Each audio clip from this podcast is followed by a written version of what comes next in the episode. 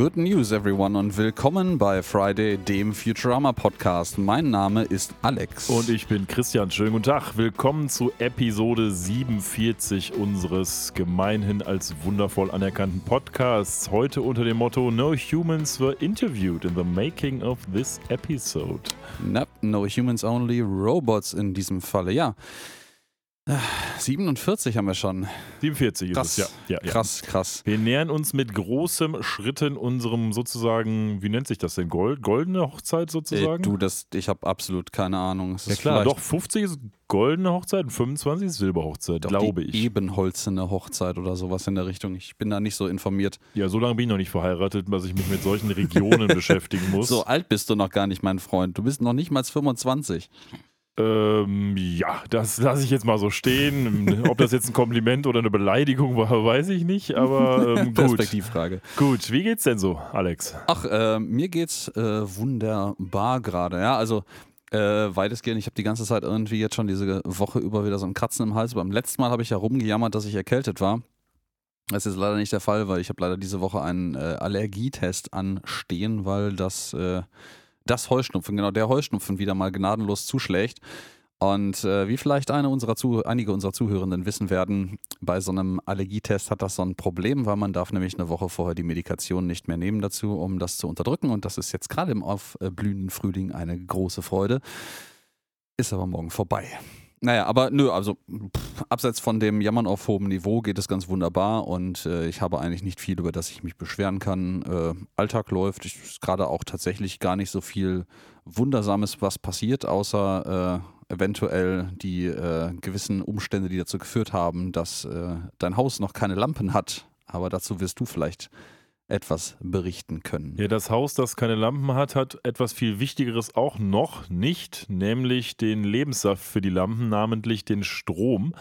Denn eigentlich war das Wochenende, das vergangen ist, heute ist Donnerstag, äh, als wir diese, wenn wir diese Episode aufnehmen. Am vergangenen Wochenende wollten wir eigentlich Lampen anbringen, sowohl der Alex ähm, und ich als auch noch ähm, andere Freunde von uns. Und das ging dann aber nur so semi-gut, weil wir keinen Strom hatten. Und wer keinen Strom hat, hat auch keine Möglichkeit, einen strombetriebenen Akkuschlag, äh, einen strombetriebenen Schlagbohrer zu benutzen, sondern nur einen Akkuschlagbohrer. Akkuschlagbohrer. So viele Worte in meinem Kopf. Und ähm, ja, der Akkuschlagbohrer hat sich leider dann an der Decke die Zähne ausgebissen, im wahrsten Sinne des Wortes. Weil er kein Akkubohrhammer war und so doch, ein er war Gerät ein Akkubohrhammer. nicht vorhanden. Was, doch, ernsthaft? Doch, er war ein Akkubohrhammer, allerdings nur so eine Bohrhammer-Funktion für Arme.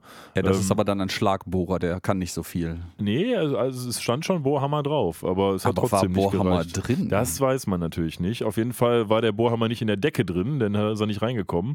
Und dementsprechend müssen wir jetzt warten, bis der Strom kommt. Aber, und jetzt kommt das gute Ende der Geschichte, morgen kommt der Strom. Hurra! Und am Samstag gibt es dann vielleicht auch Lampen.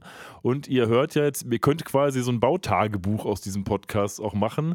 Ich habe euch ja quasi immer mitgenommen beim Hausbau. Also es ist bald vollbracht. Bald ziehen wir endlich ein. Ich denke mal so Anfang Mai wird es soweit sein. Und dann, ja, müssen wir mal gucken, was sich dann ändert. Wahrscheinlich nicht viel, außer dass wir halt in einem Haus wohnen. Aber und jetzt auf einer Baustelle dann natürlich, weil Garten und so ist natürlich auch noch nicht gemacht. Aber das wird dann eine aufregende Zeit und ich werde berichten, wie das dann weitergeht. Ja, ihr hört schon, äh, bei Christian passiert aktuell eine ganze Menge mehr Spannendes, aber ich glaube ehrlicherweise, er, seine Frau und äh, der Sohnemann auch äh, sind auch froh, wenn äh, diese Aufregung vorbei ist und man dann endlich im neuen Trautenheim angekommen ist. Ich, Aber- eins habe ich noch nachzuschieben, das wissen unsere Zuhörer Ja. vielleicht ja noch gar nicht. Ich kriege ja noch ein zweites Kind, deswegen äh, ist das natürlich auch noch über allem so ein bisschen an Aufregung zusätzlich dabei. Also es ist nicht nur das neue Haus, ich kriege sozusagen zwei neue Babys, ein neues Haus und ein echtes neues Baby. Und das ist natürlich eine aufregende Zeit für meine Familie. Jetzt ist natürlich die spannende Frage, welchen Namen kriegt das Haus? Das Haus, das äh, weiß ich nicht. Das der Haus nicht. heißt Horst. Wir haben uns tatsächlich jetzt schon auf einen Namen, den wir höchstwahrscheinlich unserer kleinen, noch ungeborene Tochter geben werden, geeinigt. Aber den werde ich jetzt natürlich nicht im oh Podcast nein, verkünden. Oh nein, oh nein. Also, wenn ihr Sehr das gut. wissen wollt, dann schreibt uns und wenn ihr ganz viel Glück habt, ich euch mag, ähm, dann werde ich euch vielleicht Und persönlich antworten kennt. und persönlich kenne. Ähm, und vielleicht auch zu meinen Freunden zähle, dann würde ich es vielleicht beantworten und vielleicht selbst nicht einmal dann. Aber wenn ihr den Versuch wagen wollt, dann tut das unter folgenden Kanälen. Oh yeah. Ihr erreicht uns auf Instagram und Twitter unter @fridaypodcast sowie im Web unter friday.live oder schickt uns eine E-Mail über info@friday.live. So, ich hoffe, das war jetzt Aufruf genug und ehrlich gesagt hoffe ich auch, dass keiner diesem Aufruf folgt. Ja, oder ähm, vielleicht ist das aber auch ein Incentive dazu. Vielleicht ist eure Anfrage, obwohl ihr niemanden von uns beiden kennt, so großartig und so bold, dass ihr einfach ähm, den Herrn, Herrn, den Herrn Christian, genau, den, den Christian davon überzeugt, äh, euch doch mitzuteilen, wie die Tochter heißen wird. Ja, könnt, ihr, wir machen das einfach. Ihr könnt ja mal raten. Ja, ja, das ist eine gute Idee. wir werden euch vielleicht nicht sagen, welche die richtige Antwort war, aber aber uns totlachen. genau, ratet mal bitte nur falsche Antworten. So, der Herr Christian sagt euch jetzt mal, was wir heute besprechen. Wir besprechen heute die Folge Date mit einem Roboter und äh, auf Englisch, Alex? I dated a robot. Ja, da Ja, muss wow. man tatsächlich mal, ich glaube, die 20. Lanze noch mittlerweile für die deutsche Übersetzung brechen. Das war jetzt nur wirklich auch ein No-Brainer, aber der hat wohl funktioniert. Ja, schon. Ne? Also sie haben diesen No-Brainer am 10. August 2002 aus ihren Kanonen geschossen. Am 13. Mai 2001 wurde diese Episode in den USA erstmalig ausgestrahlt mit diesem Originaltitel I, I, I Dated a Robot. Ihr seht schon, meine Zunge macht Purzelbäume. Ei knotet e Zunge. Ja, in der Tat. Ja, und ähm, ja, wer datet wen, das werden wir gleich sehen. Gibt es noch irgendwas, was wir vorschießen wollen, Alex, bevor wir jetzt in die Episode starten? Ich hätte eine Sache, aber ich lasse dir erstmal den Vortritt. Nö, ich, ähm, wenn du das schon so groß anteaserst, dann möchte ich unsere Zuhörenden jetzt auch nicht weiter auf die Folter spannen. Hau raus. Also, äh, das finde ich dann doch jetzt ungerechtfertigt. Gut, also dann sage ich mal das eine, was ich zu sagen habe. Ich will ja immer so ein bisschen gucken, dass wir ein bisschen auch die Produktion uns angucken, bevor wir jetzt rein in die Inhalte gehen. Wir haben heute einen Herren, der heißt Eric Kaplan oder Eric Kaplan, wie auch immer man ihn aussprechen möchte, und der heißt der Schreiberling der heutigen Episode. Mhm, Warum mhm. sage ich das? Weil dieser gute Herr ähm, erstens relativ viele Folgen geschrieben hat. Einige von denen haben wir schon gesehen. Der hat so Sachen geschrieben wie ähm, a, Biclo a Bicyclops Build for Two, wo Lila im Internet diesen anderen Zyklopen kennenlernt, haben wir schon besprochen. Oder Why Must I Be a Crustacean in Love, wo Soldberg ähm, sein Love Interest findet. Und was ich ganz spannend fand an diesem guten Herrn ist, der ist tatsächlich mit in der Episode verewigt worden. Der hat sich also quasi durch, seine Schreiber, durch sein Schreibertum mit entweder selber in der Episode verewigt oder hat das irgendwie als zusätzlichen Credit bekommen. Und beide Male sehen wir ihn quasi als Figur im Internet. Also sprich, die gehen ja ins Internet, sowohl in dieser Episode als auch in einer Episode von Eric Kaplan, die er schon geschrieben hat, nämlich äh, bei Cyclops Build for Two. Und in beiden Folgen sehen wir Eric Kaplan als Figur im Internet. Achten wir Hm. gleich mal drauf. Oh ja. Ähm, was wir ganz vergessen haben, tatsächlich an der Stelle zu erwähnen, vielleicht hast du das gerade auch zur Hand, weil du normalerweise immer der Beauftragte dafür bist, äh, Ausstrahlungsdaten. Habe ich schon gesagt. Ja, echt? Habe ich da dir wieder mal nicht zugehört? Sehr gut. Wahnsinn. Ja, ich war damit äh, wahrscheinlich äh, beschäftigt, mich äh, mental darauf einzustellen, auf diese, groß, diese großartige Einleitung, den Anfang der Episode zu beschreiben, weil wir haben hier mal wieder eine Persiflage der Twilight Zone, nämlich The Scary Door. Ist jetzt, jetzt das dritte Mal Scary Door oder das zweite Mal Scary Ich Door? bin mir nicht sicher, um ehrlich zu sein. Ich glaube, es ist erst das Nee, ich- zweite ich Mal glaube, es ist das Scary dritte Door. Mal. Ja? Aber ich überlege gerade, was das erste Mal war. Ähm, wir hatten doch einmal eine kurze Scary Door, wo er das ultimative Monster erschafft, so ein Wissenschaftler, und da kommt der Mensch raus, glaube ich. Das war eine Scary Door. Aber ich glaube, das war die zweite Scary Door. Und ich glaube, davor gab es noch eine. Und zwar die, ähm, ja, jetzt weiß ich auch wieder. Es gab nämlich noch eine Scary Door, das war die erste Scary Door. Das war so eine Persiflage auf diese Twilight-Folge, wo die Frau äh, von diesen ganzen Mutantenwesen, Chirurgen, quasi operativ verändert werden sollte und äh, ganz normal aussieht. Aber alle anderen sehen total entstellt aus und die Entstellten versuchen sie auch zu entstellen, sagen aber, die Operation ist nicht geglückt. Und als dieser Turban dann abgenommen wird, diese ganz, ganz ikonische Folge. Also ich glaube, wir hatten tatsächlich schon zwei. Und das ist jetzt die dritte Scary Door-Episode. Aber es ist die Scary Door-Episode, die uns beiden, glaube ich, so in der Historie am besten in Erinnerung ist, weil sie einfach so herrlich äh, random skurril ist, Alex. Du hast vollkommen recht, aber ich muss dich leider an einem Punkt korrigieren. Du hast halb recht. Es ist das, was wir jetzt gerade präsentiert bekommen, die zweite Scary Door Episode. Aber das mit der äh, Frau, die den äh, die Operation bekommt, ist eingebettet in eine weitere Episode, da wo nämlich Lila das zweite Auge operiert bekommt. Und das ist keine Scary Door-Episode, das war eine Referenz auf Twilight Zone. Ah, aber das hast war recht. keine, Twi keine recht. Scary Door-Episode leider. das war gar keine Scary. Aber ja, ich genau. trotzdem Ich, aber glaub ich hatte gerade auch kurz, ich musste eine Weile lang graben. Ich habe es nämlich gerade hier rausgesucht. Das ist tatsächlich die zweite Okay. Scary Door-Episode. Die erste haben wir nämlich, und die hieß äh, The Last Man on Earth. Das ist der Typ, dem die Hände abfallen und die Augen rausfallen, Ach, weil er in der stimmt. Bibliothek nicht mehr lesen kann. Aber dann haben wir doch, doch zwei Scary Door-Episoden. Nee, das ist eine. Wir hatten doch noch eine Scary Door-Episode, wo der Typ so das, dieses Supermonster erschafft und aus diesem, aus diesem Reagenzglas oder was kommt dann der Mensch raus, als das Schlimmste, was man produzieren kann, wo der alles Evil reingestopft hat in dieses Reagenzglas. Und Das war aber, glaube ich, nur so ein ganz kleiner Einspieler. Ja, aber es war auch Scary Door. Ja, doch, doch, du hast vollkommen recht. oder nee, das, ich weiß, jetzt weiß Ja, ich komm, warum. komm. Es ist so gewesen, dass das eine Deleted Scene war. Jo. Und deswegen steht die nicht in deiner Auflistung. Ha, siehst du mal, haben wir wieder das Perfekt. Mysterium gelöst. Wunderbar. Ja, weil The Last Man on Earth, der, der Herr, dem die Hände und Augen rausfallen, weil er ja noch lesen kann. Also zuerst freut er sich, dass er Ja. jetzt endlich Zeit hat, alles Erste. zu lesen. Und äh, dann fallen ihm die Augen raus und dann denkt er so, ja, er kann ja noch Blindenschrift lesen und dann fallen ihm die Hände ab und er kann ja noch mit seiner Zunge Blindenschrift lesen, dann fällt ihm die Zunge raus. Das ist The Last Man on Earth und das Genau. passierte in A Head in the Polls, äh, zweite Episode, äh, dritte Episode, zweite Produktionsstaffel. Das ist das, wo Nixon äh, Präsident wird, ne? Genau. Mhm. Und wir sind jetzt bei The Gambler angekommen. Und Ja, ja. Äh, Es geht super Ja. los im Intro schon, weil das Intro ist halt wieder lalala, du siehst einen brennenden Burger, brennenden und Burger, das ist geil, ein Gehirn ja. mit Brille. Es könnte ähm, ein Monster sein oder es ist Magic. Es ist ein Monster. Das ist ja, genau. wunderbar. Vielleicht ist es Magie. Oder es enthält irgendeine Art von Monster. Es ist das zweite. Ja, aber so völlig trocken erzählt, prepare to enter this scary door. Ja, und wir sind hier und ich meine mich zu erinnern, das ist eine Twin Peaks-Referenz, wenn mich jetzt meine Erinnerung an meine Notizen nicht täuscht, ohne drauf zu gucken. Ähm, man sieht hier einen Professional Gambler, also einen professionellen Glücksspieler, was auch immer das sein what, soll. what this? Also man nennt es auch Spieler. einen, einen, einen spielsüchtigen, armen Menschen, der mir leider Okay, in der geil. Seele leid tut. Ein, ein professioneller Spieler ist also ein Spielsüchtiger.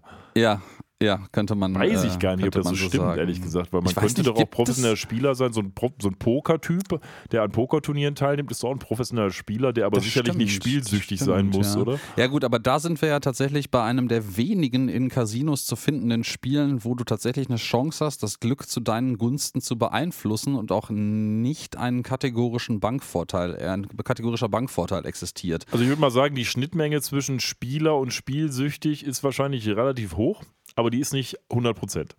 Äh, ja, ja, ja, ja. So, wir Das- sehen also Clyde Smith, deinen professionellen Spieler. Was tut er denn hier bei uns? Ja, der, ähm, gut, der äh, ist jetzt, kommt jetzt gerade aus dem äh, Three Eyes Casino, glaube ich, heißt es, oder? Der steht jetzt gerade hier vor dem genau, so heißt es, glaube ich. Three-Eyed Jacks Casino. Das ist, glaube ich, die Twin Peaks-Anspielung. Äh, ich korrigiere mich gleich nochmal, wenn ich kurz in der Atempause Zeit habe, meine Notizen zu lesen. Wenn es in Ähm, der heutigen Zeit gespielt hätte, könnte es sogar eine Game of Thrones Anspielung sein auf den dreiäugigen Ja. Three-Eyed Raven Casino. Ja, könnte sein.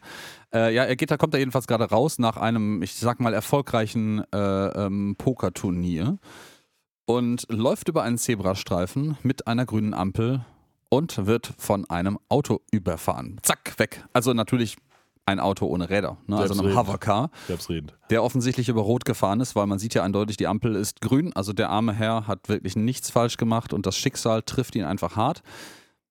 Weißblende, Zurückblende, er sitzt auf einem bequemen Sitz vor einem einarmigen Banditen, Und vor einer Vorhangwand. vor einer Vorhangwand und aus Reflex, weil er ist ja ein professioneller Spieler und das bringt mich wieder zu dem Narrativ, dass er vielleicht ein äh, professioneller Spielsüchtiger ist, weil ich glaube, beim einarmigen Banditen professionell zu spielen ist schwierig.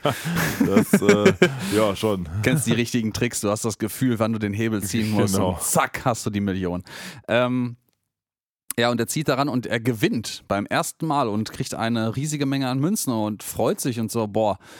Ähm, Er hat Oh, im ein, ein Casino, wo ich gewinne. Das, Im Übrigen, das fördert meine Theorie, dass es ein Spielsüchtiger ist, weil er überrascht darüber ist, dass er in einem Casino gewinnt. Ein Aber- professioneller Spieler würde häufiger gewinnen. Aber er hat auch ein Geber-Cappy auf. Also so ein- Poker-Cap, dass er den, dass er der Geber ist. Dementsprechend, vielleicht spielt er auch Ja, Poker. das als Gambler bist ja nicht der Geber. ja, in einem Casino? Nicht. Nee, dem Casino nicht, aber er hat Niemals. so ein Hütchen auf. So, das, also eigentlich hat das, glaube ich, Ja, so eine auf, der, Schiebermütze, ne? Ja, das hat Ja. eigentlich der auf, der gibt, dachte ich. Aber Ja, gut. wenn ihr da besser informiert seid und vielleicht besser vorbereitet als wir seid. und spielsüchtig seid, meldet uns. Nein, wenn ihr spielsüchtig seid, dafür gibt es Sucht Hotlines. euch Hilfe, ja. Sucht euch bitte Hilfe, es ist nicht gut und nein, die Zahlen beim Roulette merken sich nicht, wie oft sie dran waren. Das ist Schwachsinn. Ähm, es gibt Leute, die glauben das. Ähm, Wir waren mal auf einem Casino, da, da warst du auch dabei, Alex. Da war Oh auch so ein äl- älterer Jo. Herr, der hat aufgeschrieben, welche Roulette-Zahlen kommen, damit er weiß, was er, auf das er als nächstes tippen muss. Ähm, gut, das mag So. Aberglaube gewesen sein, aber wenn er dachte, das wäre Statistik, dann gute Nacht.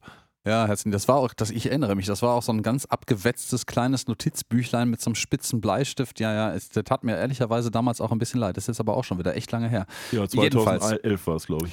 Der Herr hier zieht natürlich die korrekte Schlussfolgerung: ein Casino, wo ich gewinne.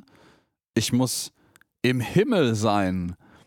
Und dann freut er sich tierisch und dann zieht er nochmal einen einarmigen Banditen und er gewinnt wieder. Und er sagt: ein, ein Casino, wo ich immer gewinne, das ist langweilig. Ich muss In der, in der Hölle sein. Kurzer Einschieber, wo wir gerade bei Statistik lamentieren waren. Das ist auch totaler Unsinn mit zwei Stichproben und zweimal Ja. Gewinnen in Folge zur Schlussfolgerung, dass man immer gewinnt. Es ist hochgradig unwahrscheinlich, dass du zweimal in Folge wirklich den vollen Jackpot knackst, der dann auch im Übrigen anschließend leer ist. Aber ich kenne mich ja mit so einarmigen Banditen nicht aus. Er ist professioneller Spieler, er wird das wissen. Ja, jedenfalls, er stellt na, nicht ganz korrekt fest, er ist in der Hölle. Und dann kommt die, netz- die nächste völlig überraschende Wendung. Dann kommt so ein Sigmund Freud-artig aussehender Typ, allerdings ohne Brille, und sagt: Nein, Du sind weder weder- im Himmel noch in der Hölle. Sie sind auf einem Flugzeug und, Und zieht, zieht den diesen Vorhang an der Wand Vorhang zurück, weg ja. und dann sieht man halt Das dahinter sieht aus wie so ein Kinovorhang, ne? Ja, genau. Und dann zieht er den weg und dann ist da halt so eine Flugzeugaußen, also Innenwand vielmehr, und Ja, er man- guckt aus dem Fenster. Man sieht jetzt auch, dass das tatsächlich auch ein Flugzeugsitz ist, ein sehr bequemer, vielleicht erste, Sa- erster Klasse Sitz und dass dieser einarmige Bandit einfach auf einem Flugzeugboden in der Kabine montiert Wobei ist. ich sagen muss, das haben sie eigentlich ganz gut gemacht, weil das hat dieses surreale Traumartige, weil in, Trau in Träumen wechselt man ja auch Orte und man geht irgendwie durch eine Tür und steht plötzlich im Keller und solche Geschichten. Das passiert ja in Träumen regelmäßig und man weiß nicht so ganz genau, wie das physikalisch möglich ist. Und so ähnlich haben sie es halt auch hier aufgezogen. Ja, unser Spieler guckt aus dem Flugzeugfenster und was sieht man eben in einer Horrorvision, wenn man aus dem Flugzeugfenster guckt? Man sieht zumindest erst einmal den Flugzeugflügel und etwas, was auf dem Flugzeugflügel gerade passiert, nämlich was? Ja, äh, er sagt, äh, a gremlin is destroying the plane. Also er weist den Typen, der gerade diesen äh, Vorhang zur Seite gezogen hat, ich nenne ihn mal Sigmund, ähm, äh, darauf hin, dass ein, ein Gremlin zerstört gerade das Flugzeug, der im Übrigen eher wie ein Yeti Ja, aussieht und sagen, irgendwie gerade so Kabel oben aus dem Triebwerk rausrupft. Gremlin, das ist ein Yeti. Ähm, und äh, sie, sie müssen mir glauben, da macht jemand gerade das Flugzeug kaputt.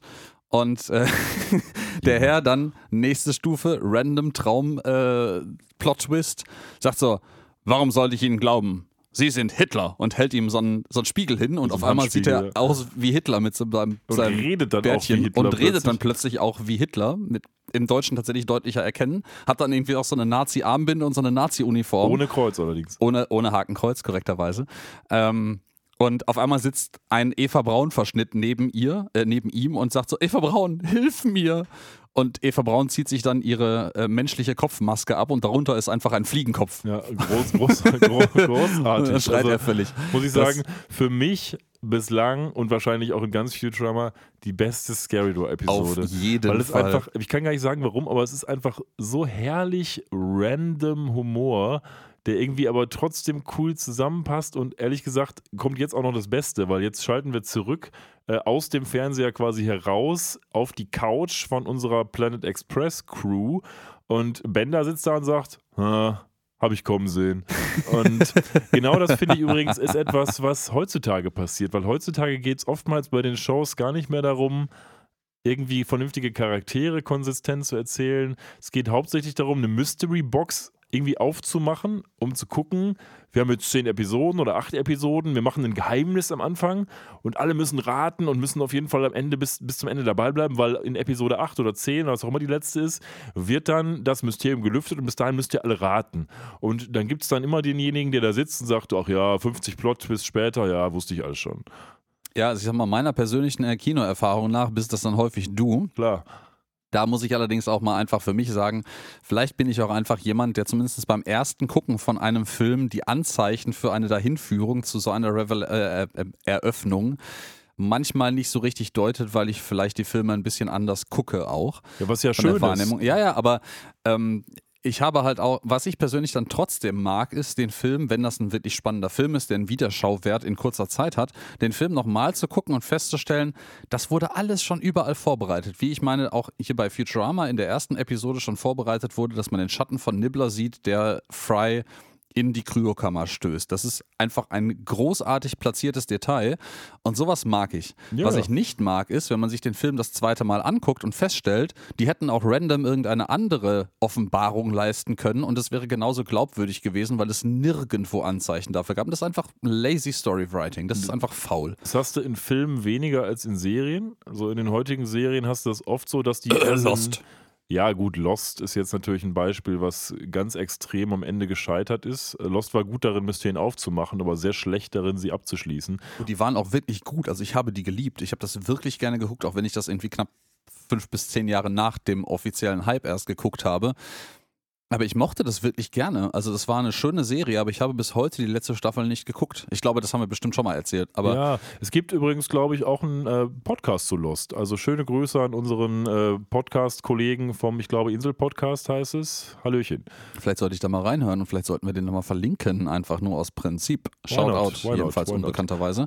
So, hier sind wir aber jetzt bei Futurama, nicht bei Lost. Und wir steigen jetzt in die Episode ein. Und lass mich, lass mich ganz kurz noch einmal ein bisschen Background, wir können das noch ein bisschen breiter treten. Lost oder was? Nee, nicht zu Lost, sondern zu The Last, äh, nicht The Last Man on Earth, das war die andere Twilight Zone-Episode, The Gambler. Ja, schieß los. Ähm, weil The Gambler ist natürlich nicht einfach aus der Luft gegriffen, sondern The Gambler referenziert tatsächlich die Storylines von drei verschiedenen Twilight Zone Episo äh, zwei Episoden, nämlich Nightmare at 20.000 Feet, das ist mutmaßlich das im Flugzeug, Flugzeug, ja. mit dem Gremlin, der das Flugzeug zerstört. Ich habe es jetzt nicht genau nachgeguckt, aber ich sage mal, wahrscheinlich passiert in dieser Episode auch das Gleiche, dass nämlich dem Typen, der die Zerstö Zerstörung des Flugzeuges beobachtet, nicht geglaubt wird.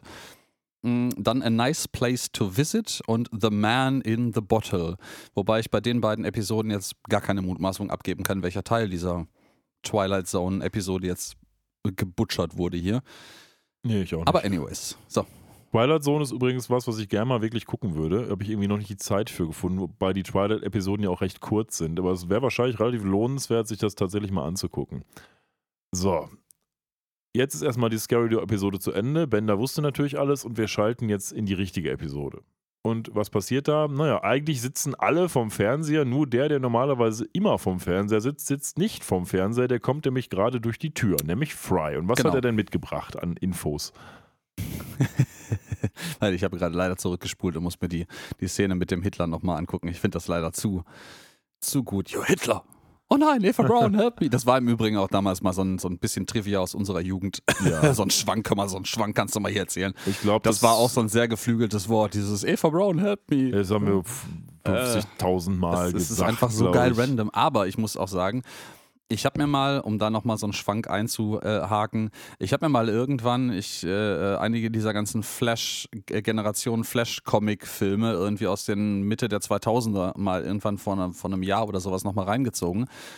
Und ich hatte gerade diese, diese Metal Gear Awesome und diesen ganzen E- Ego Raptor und sonst was Kram von Newgrounds, hatte ich immer als unfassbar schnellen, random Humor in Erinnerung. Nein. Und es ist nach heutigen Standards von Internethumor ist das einfach slow as fuck. Das Ja, ist so ja. unfassbar langsam. Ja, die Witzedichte ist sehr Ja. gering. Ähm, Für damalige Verhältnisse war die unglaublich schnell. Ja, ja, gefühlt. natürlich, klar. Aber das war halt im Vergleich zu allem anderen schnell. richtig, genau. Aber ja. So, Schwank zu Ende. Wir kommen zurück zu Fry. Ähm, der kommt rein so, boah, ich habe was unglaublich Großartiges gesehen. Einen, einen großen schwebenden Ball, der in allen Farben des Regenbogens geleuchtet hat. Und in manchen Farben, die ich sogar gar nicht kannte. Und es war so schön, dass ich geheult habe. Ja, was wird jetzt hier angeteasert? Ähm, Amy sagt, Troy ja, ist dumm. Ja, ja, das brauchen wir nicht mehr anteasern, sondern ähm, das wissen wir schon. Aber ich finde eigentlich etwas ganz Schönes wird hier angeteasert, was so auch nur bislang so ein bisschen rudimentär äh, gesagt wurde, nämlich, dass Fry ja etwas hat, was die anderen nicht haben, nämlich eine einzigartige Perspektive auf diese Zeit. Ja. Und dass die ja. Sachen, die für die alle normal sind, für ihn total wundersam sind. Und hier fängt es jetzt an, er hat diesen Ballon gesehen, lalala, und Amy kocht ihn dann quasi ab mit, ja, ja, das ist irgend so ein Typ im Ballon, der fliegt da rum oder was. Und ähm, daraus wird dann eigentlich die Erkenntnis, insbesondere von Lila, dass Fry eben diese Perspektive hat und man doch vielleicht mal versuchen sollte, mit Fry die Dinge zu tun, die Fry gerne machen möchte, um auch die eigene Realität so ein bisschen aus anderen Augen zu sehen. Äh, ja, auf jeden Fall. Also sehr poetische Interpretation dieser Szene, Ja.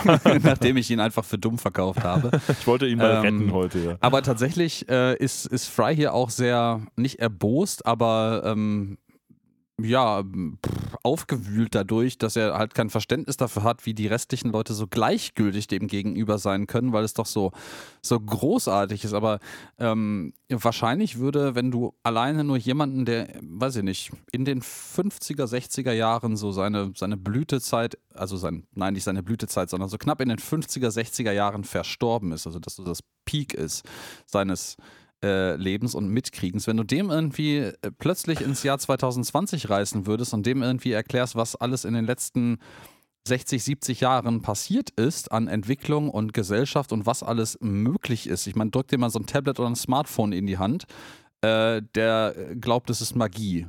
Ich habe da eine Ja. ganz kurze persönliche Anekdote zu, zu erzählen, weil das auch ganz gut da reinspielt, was du jetzt gerade gesagt hast. Nämlich meine Oma, die mittlerweile schon einige Zeit tot ist, ähm, die hat mit, boah, ich weiß es nicht, mit 70 oder so, hat die mich gefragt, ob ich nicht mit ihr mal ein Notebook kaufen könnte, weil sie will halt mal das Internet auskundschaften und insbesondere so Sachen wie Google Maps und Google Earth, gab es damals auch schon, ähm, haben, um sich einfach mal so anzugucken, wo sie war früher und solche Geschichten. Und für die hat, hat das, glaube ich, genau so eine Art von Charakter. Die hatte dieses, die hatte das Internet noch nie wirklich gefühlt gesehen benutzt. Und das war für sie dann ein absoluter Sprung ins kalte Wasser und wahrscheinlich etwas, äh, wie es Fry jetzt auch erkennt hier. Ne?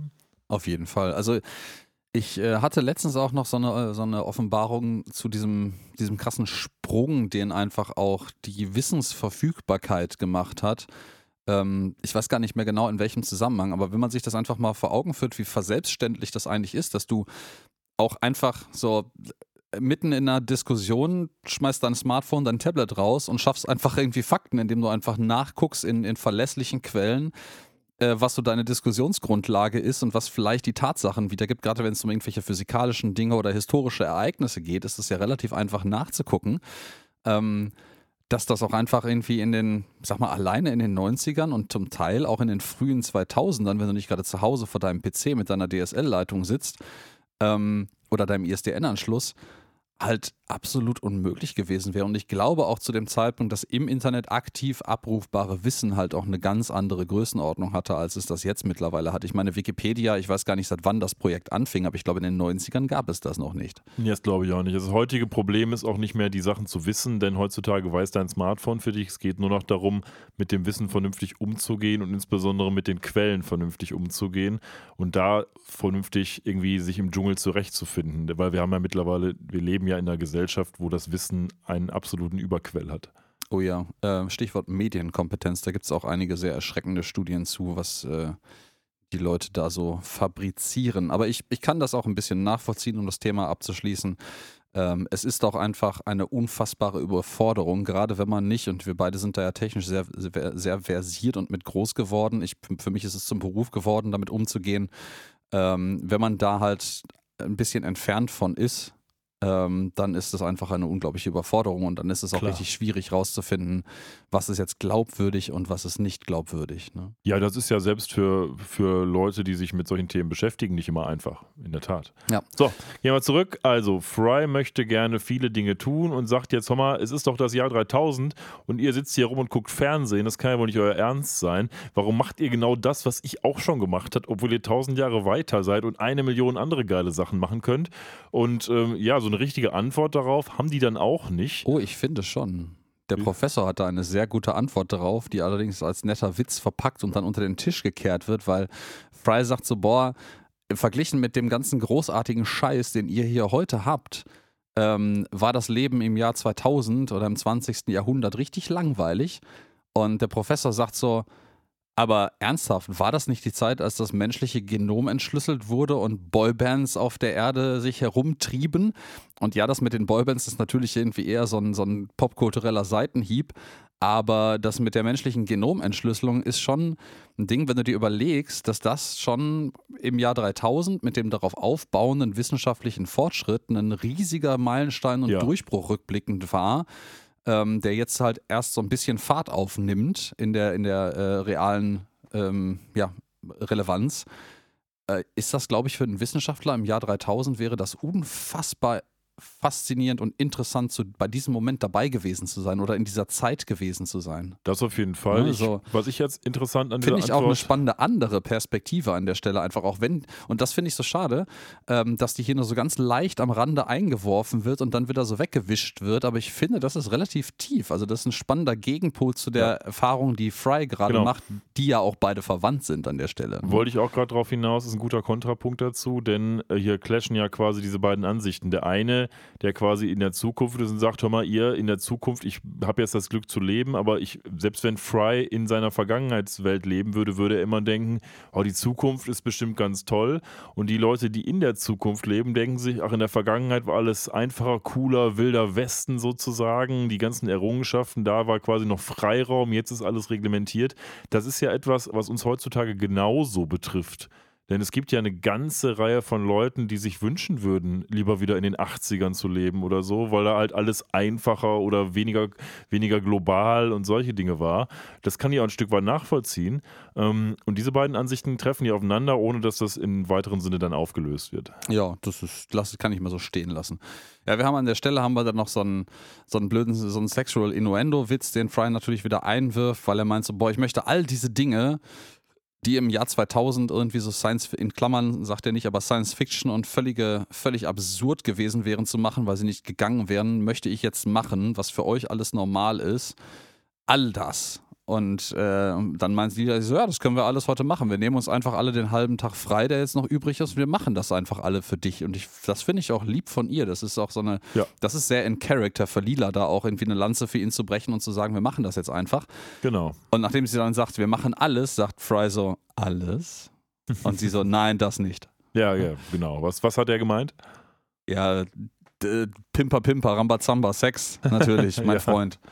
Ja, statt Sex gibt es jetzt ähm, quasi eine andere Art von Befriedigung. Knapp nämlich, daneben ist auch vorbei. Ähm, ja, nämlich. Aber er hat das schon ein großes Gerät am Start. Ja, ne? Fry wird auf eine Riesenkanone angeschnallt und zwar von Cell, den wir schon kennen, vom Tanken. Ähm, als Lila ihr Expressschiff aufgetankt hat, war Cell, glaube ich, schon mal dabei und hat Lila hinterher Ja, der war gepfiffen. schon diverse Male dabei und hat über die Episoden hinweg immer wieder einen immer schlechteren Akzent. Your fantasies has as always been uh, destroy the planets. Ist- Ein Der ist so ein Akzent. bisschen so ein, so ein dümmlicher äh, äh, Dingens hier. Verdammt, Herr der Ringe. Hobbitses. Gollum. Gollum, danke. Warum fiel mir das Wort gerade nicht ein? Das nicht. Also, um das nur kurz abzuschließen, dieser ganze Akzent wurde in die deutsche Übersetzung null inkorporiert. Ähm, auf Deutsch redet er ganz normal. Ja, genau. Wir haben auch irgendwie eine andere Stelle vorhin gefunden, weil wir das nebenher einmal so halb auf Deutsch haben laufen lassen, weil das ja mal, war mal ja so eine Idee, die wir hatten. Dann Oder wir- die ihr hattet die vielmehr. ihr hattet, genau, Entschuldigung. Ähm, Und auch festgestellt, dass eine der später kommenden so Sexual Innuendo-Jokes, äh, der kommt gleich noch, das werde ich dann auch erzählen, der ist auch überhaupt nicht übersetzt worden, der fehlt einfach. Also ihr seht, wir nehmen das ernst und äh, wir werden an bestimmten Stellen immer mal kurz switchen und uns überlegen, ja, wie war es denn auf Deutsch? Aber jetzt gibt es erstmal Kabum, denn Fry hat, wie gesagt, eine Kanone unter dem Hintern und mit der möchte er jetzt einen Planeten zerstören und tut das auch. Das ist offensichtlich eine Freizeitbeschäftigung, die jetzt im Jahr 3000 stattfindet und etwas, was für Lila auch vollkommen als alltäglich zu sein scheint, denn sie sagt hinterher noch, ha, die einfachsten äh, Spielereien, die sind selbst durch deine, also sind durch deine Augen nochmal irgendwie interessant geworden. Und naja, das ist halt hier so dieses Maximum, Minimum, der Planet wird zerstört. Eigentlich ein krasses Ereignis, aber scheinbar wird das bei Lila jeden Tag passieren. Ja, ich muss ja im Übrigen einhaken, um mal so ein bisschen äh, zu interpretieren, was da eigentlich passiert. Man sieht, bevor sie in dieses, diese Raumstation, nenne ich das mal, mit dieser riesigen Kanone an die Fry festgeschnallt wird, ähm, sie ist wirklich riesig, um das nochmal zu betonen ähm, sieht man einmal das, äh, die Raumstation von außen und da steht Cells Wrecking Co., also Wrecking Company, also Abwrack- oder Verschrottungsfirma. Und es scheint mir so, als hätten die sich einfach auf einem regulären Schrottplatzbetreiber oder äh, Abwrackunternehmen äh, eingekauft, da mal selber das Knöpfchen drücken zu dürfen. Also das scheint mir so, als gäbe es tatsächlich ein Entsorgungsunternehmen, was äh, täglicher Usus ist für Planeten. Ja, könnte man so interpretieren, ne? Ja, das stimmt. Also das, das scheint mir hier an der Stelle sehr plausibel zu sein. Aber ja, Fry hat da einen riesigen Spaß dran, diese, ich möchte es nochmal betonen, riesige Kanone abzufeuern. Jetzt reicht es aber auch. ja, macht er und findet er super. Und danach ja. geht es dann weiter zum nächsten, äh, ja, wie nennt man das? Zum, zum, zur nächsten, zur nächsten Aktivität, Aktivität würde ne? ich sagen. Ne? Und äh, das ist in diesem Falle, denn, denn, wir müssen jetzt ein bisschen vorspulen. Und so die suchen jetzt den Rand des Universums. Ja. Und der Rand des Universums ist halt tatsächlich etwas, äh, was existiert und es ist nicht irgendwie das Zentrum des Universums, wo Gott wohnt, wie bei Star Trek, sondern äh, es ist das Ende, beziehungsweise der Rand tatsächlich. Da gibt es so eine Art von Plattform, auf der man landen kann. Gibt es auch so geile Aussichtsferngläser, äh, genau. wo man so einen Euro reinschmeißen kann und dann äh, eine Minute lang gucken kann. Und ja? dann guckt man quasi also vom schwarzen Weltall auf unserer Seite auf einen weißen Fleck auf der anderen Seite. Seite. Und scheinbar guckt man also jetzt von unserem Universum über den Rand und wenn man über den Rand guckt, sieht man das Paralleluniversum, was mhm. dort angrenzt. Ja, man äh, sieht tatsächlich äh, quasi eine parallel gebaute Planet Express Crew in einer Besetzung, allerdings in eher so einem Country Hillbilly mit Strohhut, genau, also Cowboyhüte äh, Cowboyhüten aufgemachtem Style. Ich frage mich, und das habe ich leider in keiner der Referenzen gefunden, wie das immer häufiger der Fall wird. Äh, ich habe das Gefühl, so die, die ähm, Qualität der Dokumentation, die wir nutzen, um die Recherche zu betreiben, wird mit zunehmendem Fortschreiten immer ein bisschen dünner oder fauler. Ähm, ich meine, es sind alles Wikipedia, Wikis, die wir benutzen. Vielleicht sollten wir einfach mal Infos dazu schreiben. Das wäre vielleicht mal ganz nett. Ja, oder ähm, unser eigenes bisschen Wiki was zurückgeben mit Blackjack und Nutten natürlich. Genau. ähm, Nee, was mich äh, daran irgendwie erinnert hat, ist so äh, Hitchhiker's Guide to the Galaxy, das, äh, das, das, beziehungsweise der zweite Teil davon, glaube ich, heißt doch das, das äh, Restaurant, Restaurant, am, Ende des ran, am Ende des Universums. Ob das nicht vielleicht so Oh, ein bisschen glaub, Douglas Adams Referenz hm, sein könnte. Ich glaube, da geht es um andere Dinge.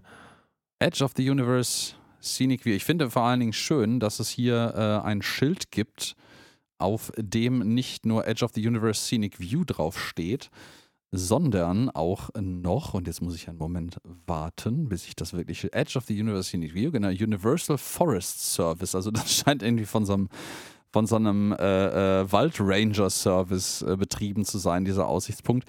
Das erinnert mich auch so ein kleines bisschen an so manche Aussichtspunkte, äh, zum Beispiel auf Teneriffa oder Madeira, ähm, die irgendwo entlang von Straßen mit einem sehr, sehr ähm, piktoreskem Ausblick Ja, kann ich mir vorstellen. Sind. Spanien generell. Ähm, hier wird etwas gesagt von dem Professor, was sich in der Zukunft als falsch erweisen wird, nämlich, dass es nur diese beiden Universen gibt. Quasi das Prime-Universum, in dem Sie sind, und das Paralleluniversum, wo die Cowboys wohnen. Aber später werden wir herausfinden, dass es deutlich mehr Paralleluniversen gibt, als hier betitelt. Das wäre auch gerade ein bisschen unplausibel, weil man sieht, wenn man das jetzt mal so sehr für bare Münze, was man da sieht, dass die Grenze des Universums eine sichtbare Kurve nach innen aufweist. Die ist jetzt hier sehr übertrieben. Das wäre sonst ein sehr kleines Universum, wenn das einfach einen Kreis schließen würde. aber wir mutmaßen mal, dass das ein kreisförmiger Umfang des Universums ist. Und wenn sich da direkt ein anderes Universum anschließt, ähm, wenn, das auch, wenn das auch kugelförmig ist, dann passt das ja nicht. Da müssen ja auf der Nee. anderen Seite andere Universen Oder sein. Also einfach nichts. Irgendwie, vielleicht ist das auch irgendwie so wibbly wobbly, timey wimey, Dimension bla, aber Ja, bestimmt. nee. Aber das, ja, wollte ich gerade sagen, es müsste doch eigentlich eine unendliche Anzahl von Parallelrealitäten geben. Ja, ja, und das wäre auch irgendwie so, dass die nicht über drei Dimensionen aneinander geflanscht Nee. werden, weil das auch geometrisch gar nicht funktioniert. Das müsste irgendwie über vier, fünf, sechs Dimensionen gehen, damit das irgendwie Sinn ergibt. So, Ja. das nächste, was wir im Bunde haben, wir gehen also jetzt weg vom Rande des Universums. Fry will ja noch mehr machen und jetzt geht er zum Jurassic Kiddie Park und reitet da einen T-Rex. Das ist im Übrigen totally keine Referenz auf irgendwas anderes popkulturell existierendes. Nein, halt Insbesondere Dinosaurier. keine Referenz auf einen Anfang 90er Jahre produzierten Film mit einem sehr hohen Bekanntheitsgrad. Nee. Ähm, Was aber schön ist, ist, dass hier so eine Art von Futterstand besteht, so ähnlich wie in so einem Wildgehege, wo man sich für 20 Cent so ein bisschen Vogelfutter kaufen kann. Hier gibt es allerdings für 20 Cent kein Vogelfutter, sondern ein ganzes Schwein. äh, Ähm, für 5 Cent. im 5 Cent, ein ja. ganzes Schwein, was man dann dem T-Rex geben kann. Und das fand ich irgendwie lustig, muss ich sagen. Schon. Ja, vor allen Dingen der T-Rex ist hier an so einem, so einem Betonpfeiler in der Mitte dieses echt winzigen Geheges äh, festgemacht und kann quasi gerade einmal im Kreis drumherum laufen, bevor er halt, also er dreht sich halt eigentlich fast um sich selbst. Äh, und ja, natürlich ist es Jurassic Park, bla bla bla. Ähm, schön finde ich, dass das Gehege exakt eine Miniaturausgabe dieser Elektrozaun epische Eingangssäulen mit Feuer oben drauf ist, die man halt auch im Jurassic Park Film sieht. Und Liebe zum Detail, einige dieser Elektrozaun-Segmente sind gerissen. Da fehlen erschreckend viele dafür, dass da einfach nur so ein billig angeketteter T-Rex drin rumläuft. Ja, ich frage mich Ähm, übrigens auch, apropos billig angekettet, diese Kette, die hält ihn noch nicht fest und auch nicht diese Nee. Elektrozäune. Also außer es ist so eine Kette, wie das Raumschiff hat. Die hatten doch auch mal so eine, Ja, so diesen eine Kette, Monofilament, die, Monofilamentkette. Di Diamond Tether nannte sich genau, das, die glaube ich. unzerstörbar ist. Ja, die aber dann auch irgendwie nicht so richtig funktioniert. Ja, jedenfalls Fry präsentierte dieses quiekende Schweinchen, was irgendwie ein bisschen niedlicher dargestellt, als es eigentlich ist, egal. Ähm, und man sieht dann nur noch so die Einstellung, wie er quasi mit nach oben ausgestreckten Armen dieses Schwein über sich hält. Man sieht aber so die Arme etwa so ja, ab der Hälfte der Unterarme abgeschnitten nach oben und Lila meint noch so halb, mach halt deine Hände flach, wie man das halt dann so, wenn man Ziegen im Streichelzoo füttert, immer macht, damit die einen halt nicht anknabbern. Das einfach auf der flachen Hand zu präsentieren. Und naja, so ein T-Rex ist halt vielleicht auch ein bisschen größer und nicht ganz so feinfühlig, wenn er so ein Schweinchen aus der Hand isst.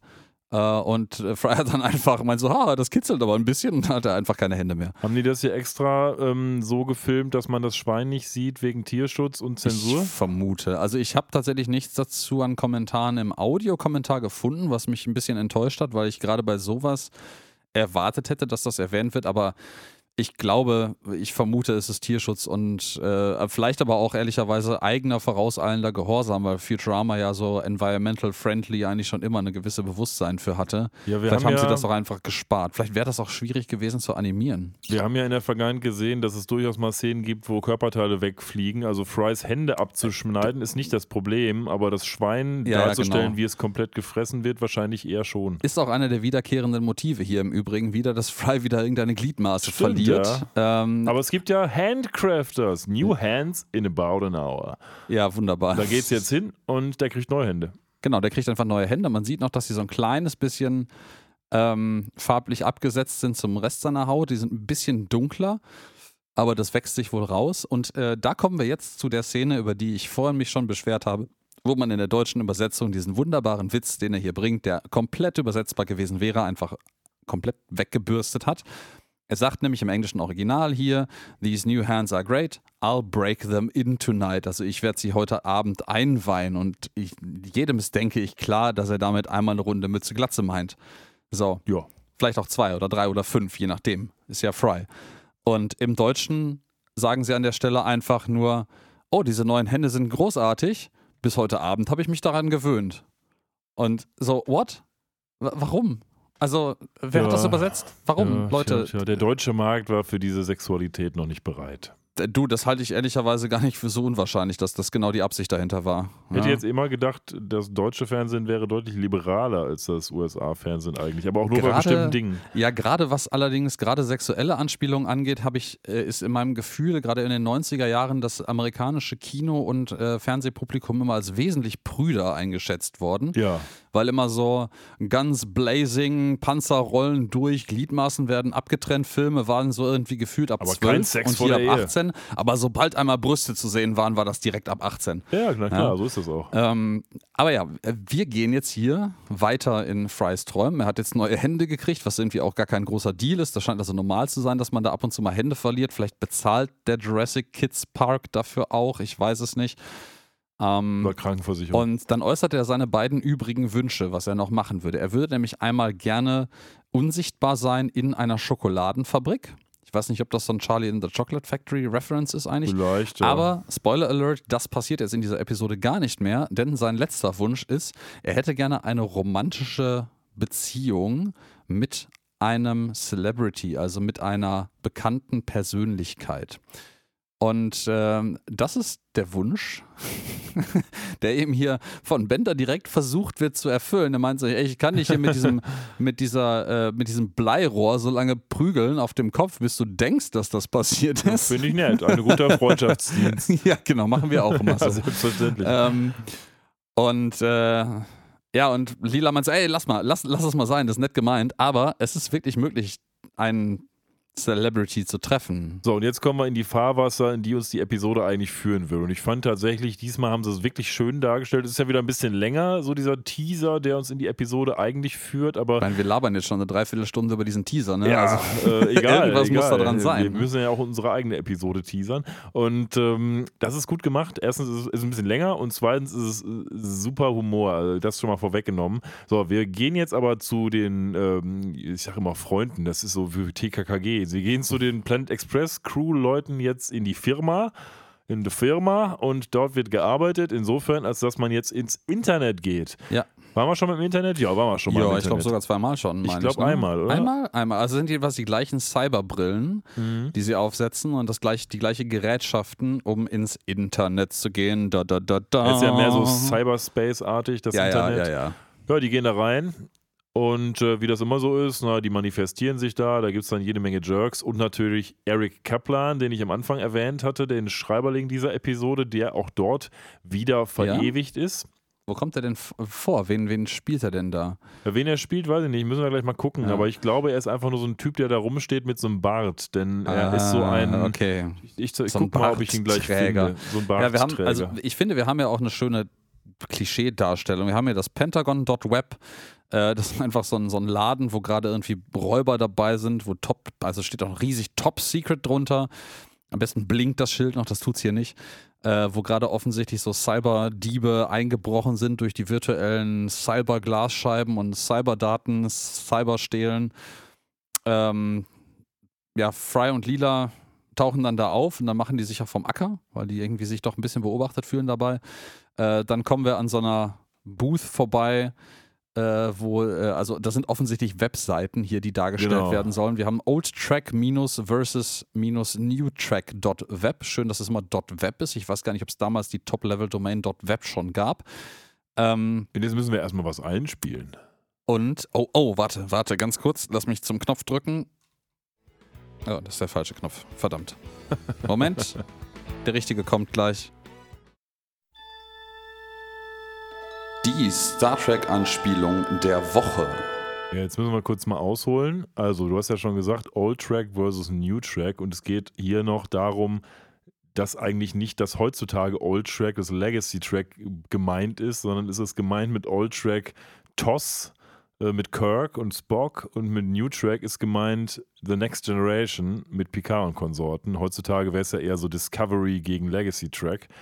Das ist heute tatsächlich äh, ein super Tag, um darüber zu reden, denn just heute, an dem Donnerstag, an dem wir diese Folge aufnehmen, ist die allerletzte Folge rausgekommen ähm, der alten Next Generation Crew. Das letzte Abenteuer von Picard. Dun, Und dun, die dun, letzte. Episode des letzten Abenteuers von Picard, wenn man so glauben darf, was man hört.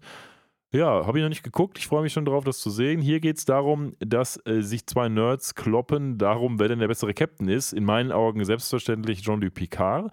Aber ähm, da kann man trefflich drüber streiten. Die streiten sich darüber ähm, um die Haarpracht so ein bisschen. Also das Argument ist so ein bisschen, immerhin hat Picard, ähm, hatte Picard, sag ich mal, die, die, ja, wie nennt man das auf Deutsch, ähm, hat, hat, sich getraut, ähm, dass er hat sich getraut zu zeigen, ja. dass er eine Glatze hat. Achso, ja, er hat sich getraut, ähm, zuzugeben, dass er eine Glatze, also die Eier. Ja, zuzugeben, aber wie, Eier, wie, gibt man denn nicht zu, dass man eine Glatze hat? Also ja, vielleicht ist das äh, so ein, so ein, äh, ein äh, zu gestehen, dass er eine Glatze ja, aber wie, hat. Was hätte er denn besser? machen sollen? Also er hat halt eine Glatze, was soll er machen? Toupet tragen? Ja. Ist tatsächlich übrigens, oh, jetzt wo du sagst, das ist, glaube ich, noch ein deeper Cut, deeperer Cut, als ich dachte, denn, ähm, wenn ich kurz ausholen darf, ich kann ja Wissen aus anderen Podcasts jetzt hier kurz replizieren. Ähm, es war so, dass es wohl mal ähm, in Aussicht stand, dass Picard, also Patrick Stewart, ein Toupet tragen sollte. Damit er mehr dashing aussieht und weil man halt gedacht hat, du kannst jetzt nicht da so einen glatzköpfigen Briten als neuen Captain hinstellen, nachdem Kirk ja so ein Womanizer war. Deswegen ist das wahrscheinlich tatsächlich noch eine höhere Anspielung, als ich dachte, was sie hier damit ausdrücken wollen. Gut, dass du mich darauf hingewiesen hast. Ja, danke, danke, danke. Ähm, ja, das äh, so viel zum Thema Webseiten, durch die wir hier durchscrollen, im wahrsten Sinne des Wortes, von rechts nach links. Und äh, wir landen jetzt beim nächsten sehr bekannten äh, schon Anfang der 2000er auch in Deutschland bekannten großen Player im Internet, nämlich eBay. Wir sehen hier wirklich so ein virtuelles Auktionshaus, wo vorne so ein Auktionär mit so einem großen, riesigen Hammer am Pull steht. Und es wird versteigert. Die Milchstraße. Die Milchstraße, The Milky Way. Und äh, gibt es äh, keine weiteren Gebote an diese exquisite Galaxie? Ja, verkauft an diesen unbegreiflichen Horror dort drüben. Und das ist einfach so ein lustiges Alien, was irgendwie so lacht. Being of Inconceivable Horror. Ja, und der lacht auch einfach so geil. Ich weiß gar nicht, wer das synchronisiert hat, aber der hat so ja, ja, ja, ja. Lachen mit so einem schleimigen Geräusch noch im Hintergrund eingespielt. Ich finde das großartig. Er fragt dann noch kurz, ähm, ja, hier geht äh, Check, ja, okay. So, und ja. jetzt gehen die weiter und suchen eigentlich ja Dating-Plattformen. Das fand ich auch schön. Da sagen sie nämlich, ja, wir müssen jetzt das Web durchsuchen. Durchkämmt die Wüste sozusagen. Und äh, dann suchen sie tatsächlich das Web äh, ab, indem sie halt irgendwie mit ihren Augen gucken, wo denn der Eingang zu diesem entsprechenden Etablissement ist, zu der Website. Und finden dann Napster. Und worauf ist das eine Anspielung? Naja, auf Napster halt die Älteren unter euch werden das noch kennen. Napster, da konnte man früher insbesondere Musik runterladen. Weißt du, was aus Napster geworden ist? Also den gibt es ja nicht mehr, glaube nee, ich. Nee, ehrlicherweise, wenn du mir ein kleines bisschen mehr Zeit gegeben hättest, hätte ich das einfach währenddessen sneaky nachgucken können. Macht ähm, ja nichts, macht ja nichts. Aber ja, tatsächlich ist das so der, ich würde zumindest sagen, der, die Godfather-Plattform des äh, File-Sharings. Ja, schon, ne? Ähm, nicht unbedingt die ersten, die sowas gemacht haben, mutmaße ich mal, weil es wahrscheinlich unter den, den nerdigeren ähm, Benutzern des Internets schon in den 90er Jahren früher sowas gab, aber das war so die, die populäre Plattform, die man irgendwie, wenn man irgendwie damals Internet hatte, mit einer größeren äh, Anbindung kannte und nutzen konnte. Und das war am Anfang tatsächlich so, ähm, dass man da einfach random Musik und Stuff von anderen Leuten runterladen konnte, weil, und ich glaube, das war der Twist damals, die Rechtslage damals noch extrem schwammig und unklar war und das überhaupt noch nicht illegal war, das zu tun. Hashtag Neuland. Ja, Hashtag Neuland, genau. Und ähm, ja, Napster, die äh, in der Originalversion, habe ich hier gerade mal nebenher, während ich geredet habe, nachgegoogelt. Äh, Initial Release, also die erste Freigabe, erste, erste Release davon war am 1. Juni 1999. Und äh, schätz mal, wie lange hat es diese Software in der Form gegeben? Also ich weiß, dass Napster hinterher noch so eine Art von Bezahldienst war. Ich würde jetzt mal sagen bis 2010. 2002.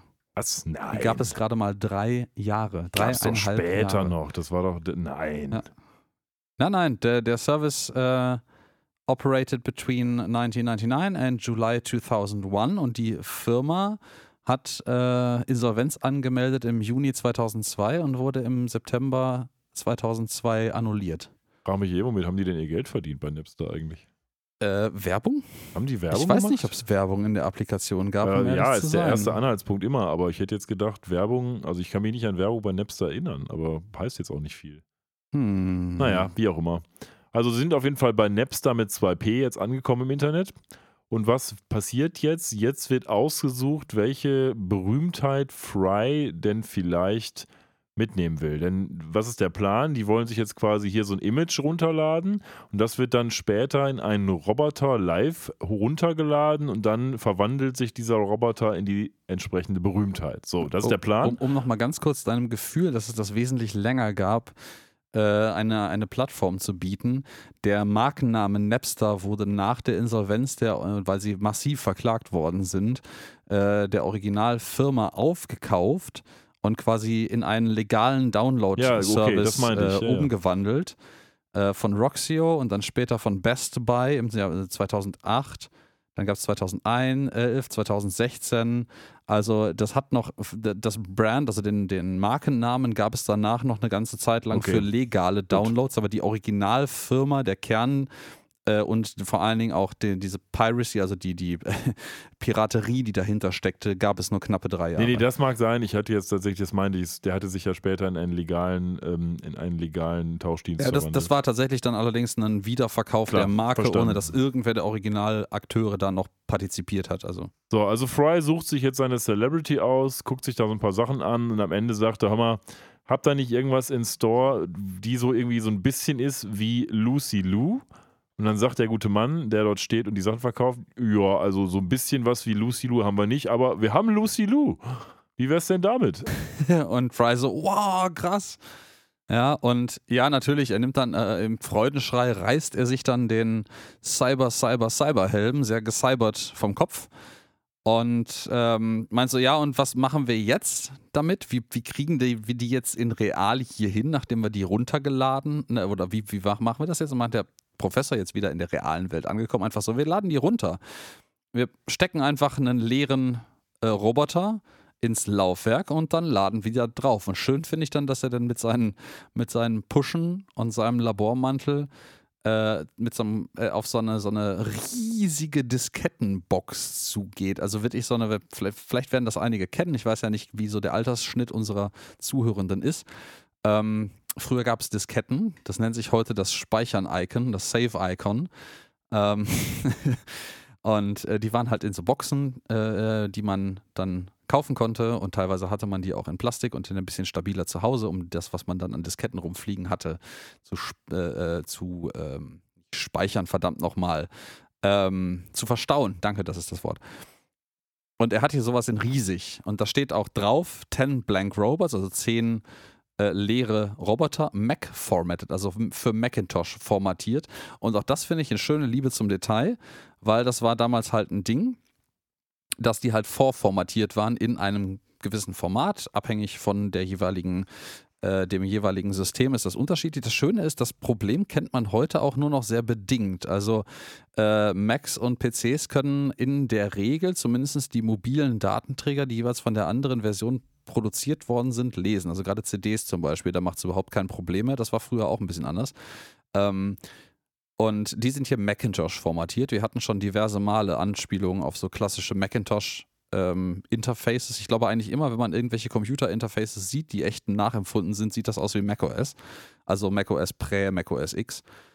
Ähm, und, das fällt mir jetzt gerade auch so ein bisschen auf, die Episode ist ja auch von Anfang der 2000er Jahre, also im Zeitgeist damals war das gar nicht so eine archaische Referenz, wie sich das heute anfühlt, weil Anfang der 2000er waren Disketten noch echt ein Ding. Also noch ein vergleichsweise großes Ding. Klar, es gab CD-Brenner auch schon und CD-Rohlinge, aber das war noch nicht, das war noch nicht so weit verbreitet und günstig, äh, so richtig krass günstig, als dass man nicht immer noch Disketten hatte, zumal die Speichergröße der Disketten damals auch noch für einige Zwecke vollkommen ausreichend war. Ja, ja, das ist schon richtig. Naja, also auf jeden Fall nimmt er da das, den Blank Robot raus und packt den jetzt da an, ans Internet und dann wird Lucy Lou als Image runtergeladen und dieser blanke Robot verwandelt sich dann in Lucy Mit so einem Lou. schönen Modem-Verbindungsaufbaugeräusch im Hintergrund, während das lädt. Und ja, Lucy Lou vielleicht mal kurz. Wer- Woher kennen wir die denn? Lucy Lou äh, Drei Engel für Charlie. war Engel für Charlie, Zum genau. Beispiel, da hört es jetzt gerade bei mir auch schon auf. Eine ganze Ally Menge. McBeal. Ellie McBeal, okay. Wichtig, Ellie McBeal ist, glaube ich, der Durchbruch gewesen von Oh, oh, ähm, okay. Lucy Lou. Da hat sie nämlich, wenn mich nicht alles täuscht, einen Charakter namens Ling Wu gespielt. Ähm, und woher kennen wir sie noch? Hast du auch gesehen? Mit Sicherheit, aber. Fängt mit K an. Hört mit Il Bill auf. Ach, Kill Bill, ja, natürlich, Ja. verdammt, ich habe das alles, das, das habe ich sogar in den Referenzen vorher gelesen, aber ich äh, habe da dann nicht mehr weiter nachrecherchiert. Kill ja, stimmt, Bill, Kill Bill. da kämpfen die doch so im Schnee mit Katanas. ja, ich erinnerst. erinnere mich, es ist länger her. Und jetzt noch die nächste Preisfrage. Hast du danach noch irgendwas von Lucy Lou gehört? Nein? Nee, oder? Nee, nicht wirklich. Also, Also, damals, das, das ist das, worauf ich hinaus wollte. Also damals, als diese Episode hier veröffentlicht wurde, war Lucy Lou, glaube ich, echt eine große Nummer. Aber heutzutage ist es, glaube ich, nicht mehr so. Also ich glaube, die Karriere von Lucy Lou ist mittlerweile doch etwas abgeflacht. Also die, hat nicht mehr so richtig viele dolle Sachen gemacht. Die hat natürlich noch Dinge getan, aber das war dann mehr so äh, aus der zweiten Reihe Dinge oder Fernsehfilme oder solche Geschichten. So richtig viel hat Lucy Lou, glaube ich, dann in Zukunft nicht mehr gerissen. Und von daher ist das auch hier im Zeitgeist der ganzen oh, Geschichte. oh, doch. Von 2012 bis 2019 spielte sie die Rolle der Dr. John Watson in Ja, der das stimmt, stimmt, habe ich amerikanischen vergessen. Serie Ja, Elementary. Elementary, genau. Elementary haben wir noch, aber das war's dann auch. Elementary ist, das ist richtig, das stimmt. Da hat sie die Ja. weibliche Watson-Version gespielt. Spielt tatsächlich Tat. in diesem Jahr in einem Film mit nämlich Shazam, Fury of the Gods. Stimmt, da nichts. fehlt doch, doch, das ist hier dieser, dieses Kind, das ist der zweite Teil von diesem DC-Film, wo sie Ah. irgend so eine Göttin spielt. Ja, gut, sicherlich, aber sie hatte jetzt keine riesen Hollywood-Karriere mehr. Du hast aber recht, also wenn ich jetzt mal hier so durch die Auswahl der Filmografie von ihr gehe, ist die, die, Ab die Dichte an Filmen, in denen sie mitgespielt hat, ab Mitte der 90er, so zwei, drei Filme im Jahr bis in die frühen, bis Mitte der 2000er und danach ebbt das massiv wieder Ja, ab. genau. Also äh, Hotel hätten wir ja auch noch zu nennen, was mir so einfällt. Äh, aber ist nichts noch? Dolles mehr. Dann, Lebe ja. lieber ungewöhnlich, äh, keine Ahnung. Ja, wie The auch immer. Man Also, with the Iron Fist und Future Worlds. Nee, der hat einige Serien. Bei Emergency Room hat sie in drei Folgen mitgespielt. ja, aber alles in den nur so 90ern. Kleinvieh, ne? Äh, ja, vor allen Dingen halt auch alles in der Zeit, wo sie eh ihre Hochzeit hatte. Genau. Hm? Es ging also abwärts, aber nicht in dieser Episode. Sie kommt jetzt also aus dem Modem geflogen, wird zu Lucy Liu und das Erste, was sie sagt, ist: Yo, man, sexy man. Philip J. Fry. Ganz, das war auch mal so ein geflügeltes Wort. Ja, also die ist offensichtlich programmiert darauf, das bemerkt der, der Professor hier auch, ihn äh, total heiß und, und scharf zu finden und toll zu finden. Aber ah, das mit der Stimmensynchronisierung haben die bei den, und Stimmensynthese vor allen Dingen, haben die bei den Robotern noch nicht so richtig hingekriegt, was angesichts der heutigen technologischen Entwicklung wirklich überraschend ist Ja, das stimmt. dass das an Technik offensichtlich verloren gegangen ist. Aber vielleicht, ähnlich wie bei Dune zum Beispiel, ist das ja auch, auch wenn es nie, nie thematisiert wird, vielleicht auch eine verpönte Technologie, die einfach aufgrund von vergangenen schlechten Erfahrungen gar nicht legal ist zu benutzen. Aber das, was sie da machen, ist alles nicht le- legal. Also Außerdem ist it. es halt auch einfach lustig, äh, dass sie halt so ein paar pre-recorded Samples hat, die Lucy Ja. Liu halt spricht und dann immer, wenn es darum geht, etwas ähm, Interaktives, ja, ja. Dynamisches zu machen, wird es halt dieses. Ja. und ja, Im, aber Im Übrigen auch nicht nur einfach irgendwie Lucy Lou, sondern Lucy Lou spricht hier tatsächlich sich selbst. ja, genau. Ähm, sie ist ja tatsächlich für die Synchronisierung angetreten, sogar, und das offenbart der Audiokommentar an der Stelle, hat sie ähm, auch äh, noch Sachen, mehr Sachen aufgenommen, weil man wusste damals nicht, ob man die jetzt irgendwie nochmal für Aufnahmen unbedingt zeitnah ins Studio kriegt. Und deswegen hat man offensichtlich noch einen Katalog an generischen Statements von ihr aufnehmen lassen, weil man die später nochmal vorhatte, diesen Lucy Lou-Bot oder diesen Lucy Lou-Kopf, der Spoiler Alert später noch eine Rolle spielen wird, ähm, dass man den einfach noch benutzen kann, ohne dass man sie nochmal im Tonstudio bezahlen muss, um sich selber zu synchronisieren. Wenn mich Ich- nicht alles täuscht, kommt, die kommt, sie doch ja, ja, die noch kommt mal. nochmal später. Ähm, vielleicht werden wir dann zu gegebener Stunde, wenn wir die Hintergrundinfos dazu haben, auch nochmal erzählen, ob man dafür dann wirklich die voraufgezeichneten ähm, Samples genommen hat oder ob man sie dafür vielleicht sogar nochmal gekriegt hat und nochmal spezifische Die Sachen kommt so übrigens sogar aufgenommen noch zweimal vor. hat. Uh. Nämlich in der vierten Staffel und der siebten Staffel. Ja, jedenfalls, Fry hat jetzt Spaß mit seinem Lucy Lou-Bot und äh, äh, sabbert den irgendwie gehörig an und ähm, Lila meint so, ja, du hast jetzt Lucy Lou irgendwie runtergeladen und was willst du denn machen? Die einfach nur mit leerem Blick anstarren und er, er lacht nur einfach und sie flirtet ein bisschen mit ihm rum und dann machen die beide weiter rumzumachen einfach so. Ich denke mir so auch, pff, ja, die ist hübsch so. Bestimmt nicht so das Schlechteste, aber irgendwann dann auch ein bisschen abgewetzt. Aber das, das geht jetzt eine Weile weiter und ähm, Fry ist auch überzeugt davon, dass das nicht nur ein Stück Software ist, was er da gerade hat, weil er, der, der äh, Professor sie ihn jetzt auch darauf hinweist, ey, hör mal, das ist jetzt nur ein Roboter, der äh, im Übrigen nur ein Hologramm um sich herum erzeugt, das aussieht wie Lucy Lou und der versucht, und das finde ich sehr schön, die Person Persönlichkeit von Lucy Lou zu imitieren, die aus allen ihren Filmen extrahiert wurde, gewichtet nach Einspielergebnissen. Das sagt sie, glaube ich, tatsächlich. Also der Roboter sagt das tatsächlich ähm, dass das so ist. Ja, hier wird dieses typische, diese typische Trope aufgemacht, nämlich, naja, der Mensch verguckt sich in einen Roboter oder in eine Holodeck-Figur oder in was auch immer und jetzt ist man eben gefangen zwischen, ich habe doch echte Gefühle, aber der Partner, den ich sie projiziere, ist eben nicht echt. Das ist halt, verliebst du dich in die echte Person oder verliebst du dich in das Konzept der Person, das du im Kopf genau. hast? Genau. Ja, und wir sehen jetzt halt ganz viele Szenen, wo Lucy Lou Bott mit Fry ähm, rummacht. Genau das tun sie eigentlich auch. Und der Professor will dann irgendwann intervenieren und sagt Fry, hör mal Fry, das ist nicht so ungefährlich, was du hier treibst. Und deswegen werden wir dann doch vielleicht mal dir einen Lehrfilm zeigen. Exakt. Und dieser Lehrfilm, der ist äh, ganz großartig. Ich möchte vorher noch, äh, ich bin immer so, glaube ich, derjenige, der immer so, im Übrigen, ich möchte dich einmal kurz bremsen. Wir müssen jetzt noch mal eine Szene zurückgehen. Mann, da sollte man vielleicht auch mal so ein Trope oder so einen Einspieler draus machen. So ein, so ein Rückwärtsspulgeräusch, vielleicht so. Ähm, Gerne. Ja. Dann drücke ich nur wieder die falschen Knöpfe. Ähm, so viele haben wir im Übrigen gar nicht. Äh, jedenfalls gibt es jetzt noch eine der Lieblingsszenen, die auch damals ein unfassbarer Running Gag bei uns war, nämlich die beiden sitzen jetzt zu Abschluss dieser ganzen Liebeleien-Szenen, die man sieht, beide gegenüber von auf dem Sofa. Und Lucy Lou sagt, du bist süß. Und er sagt, du bist süß. Und sie sagt, du bist süß. Und er sagt, du bist süß.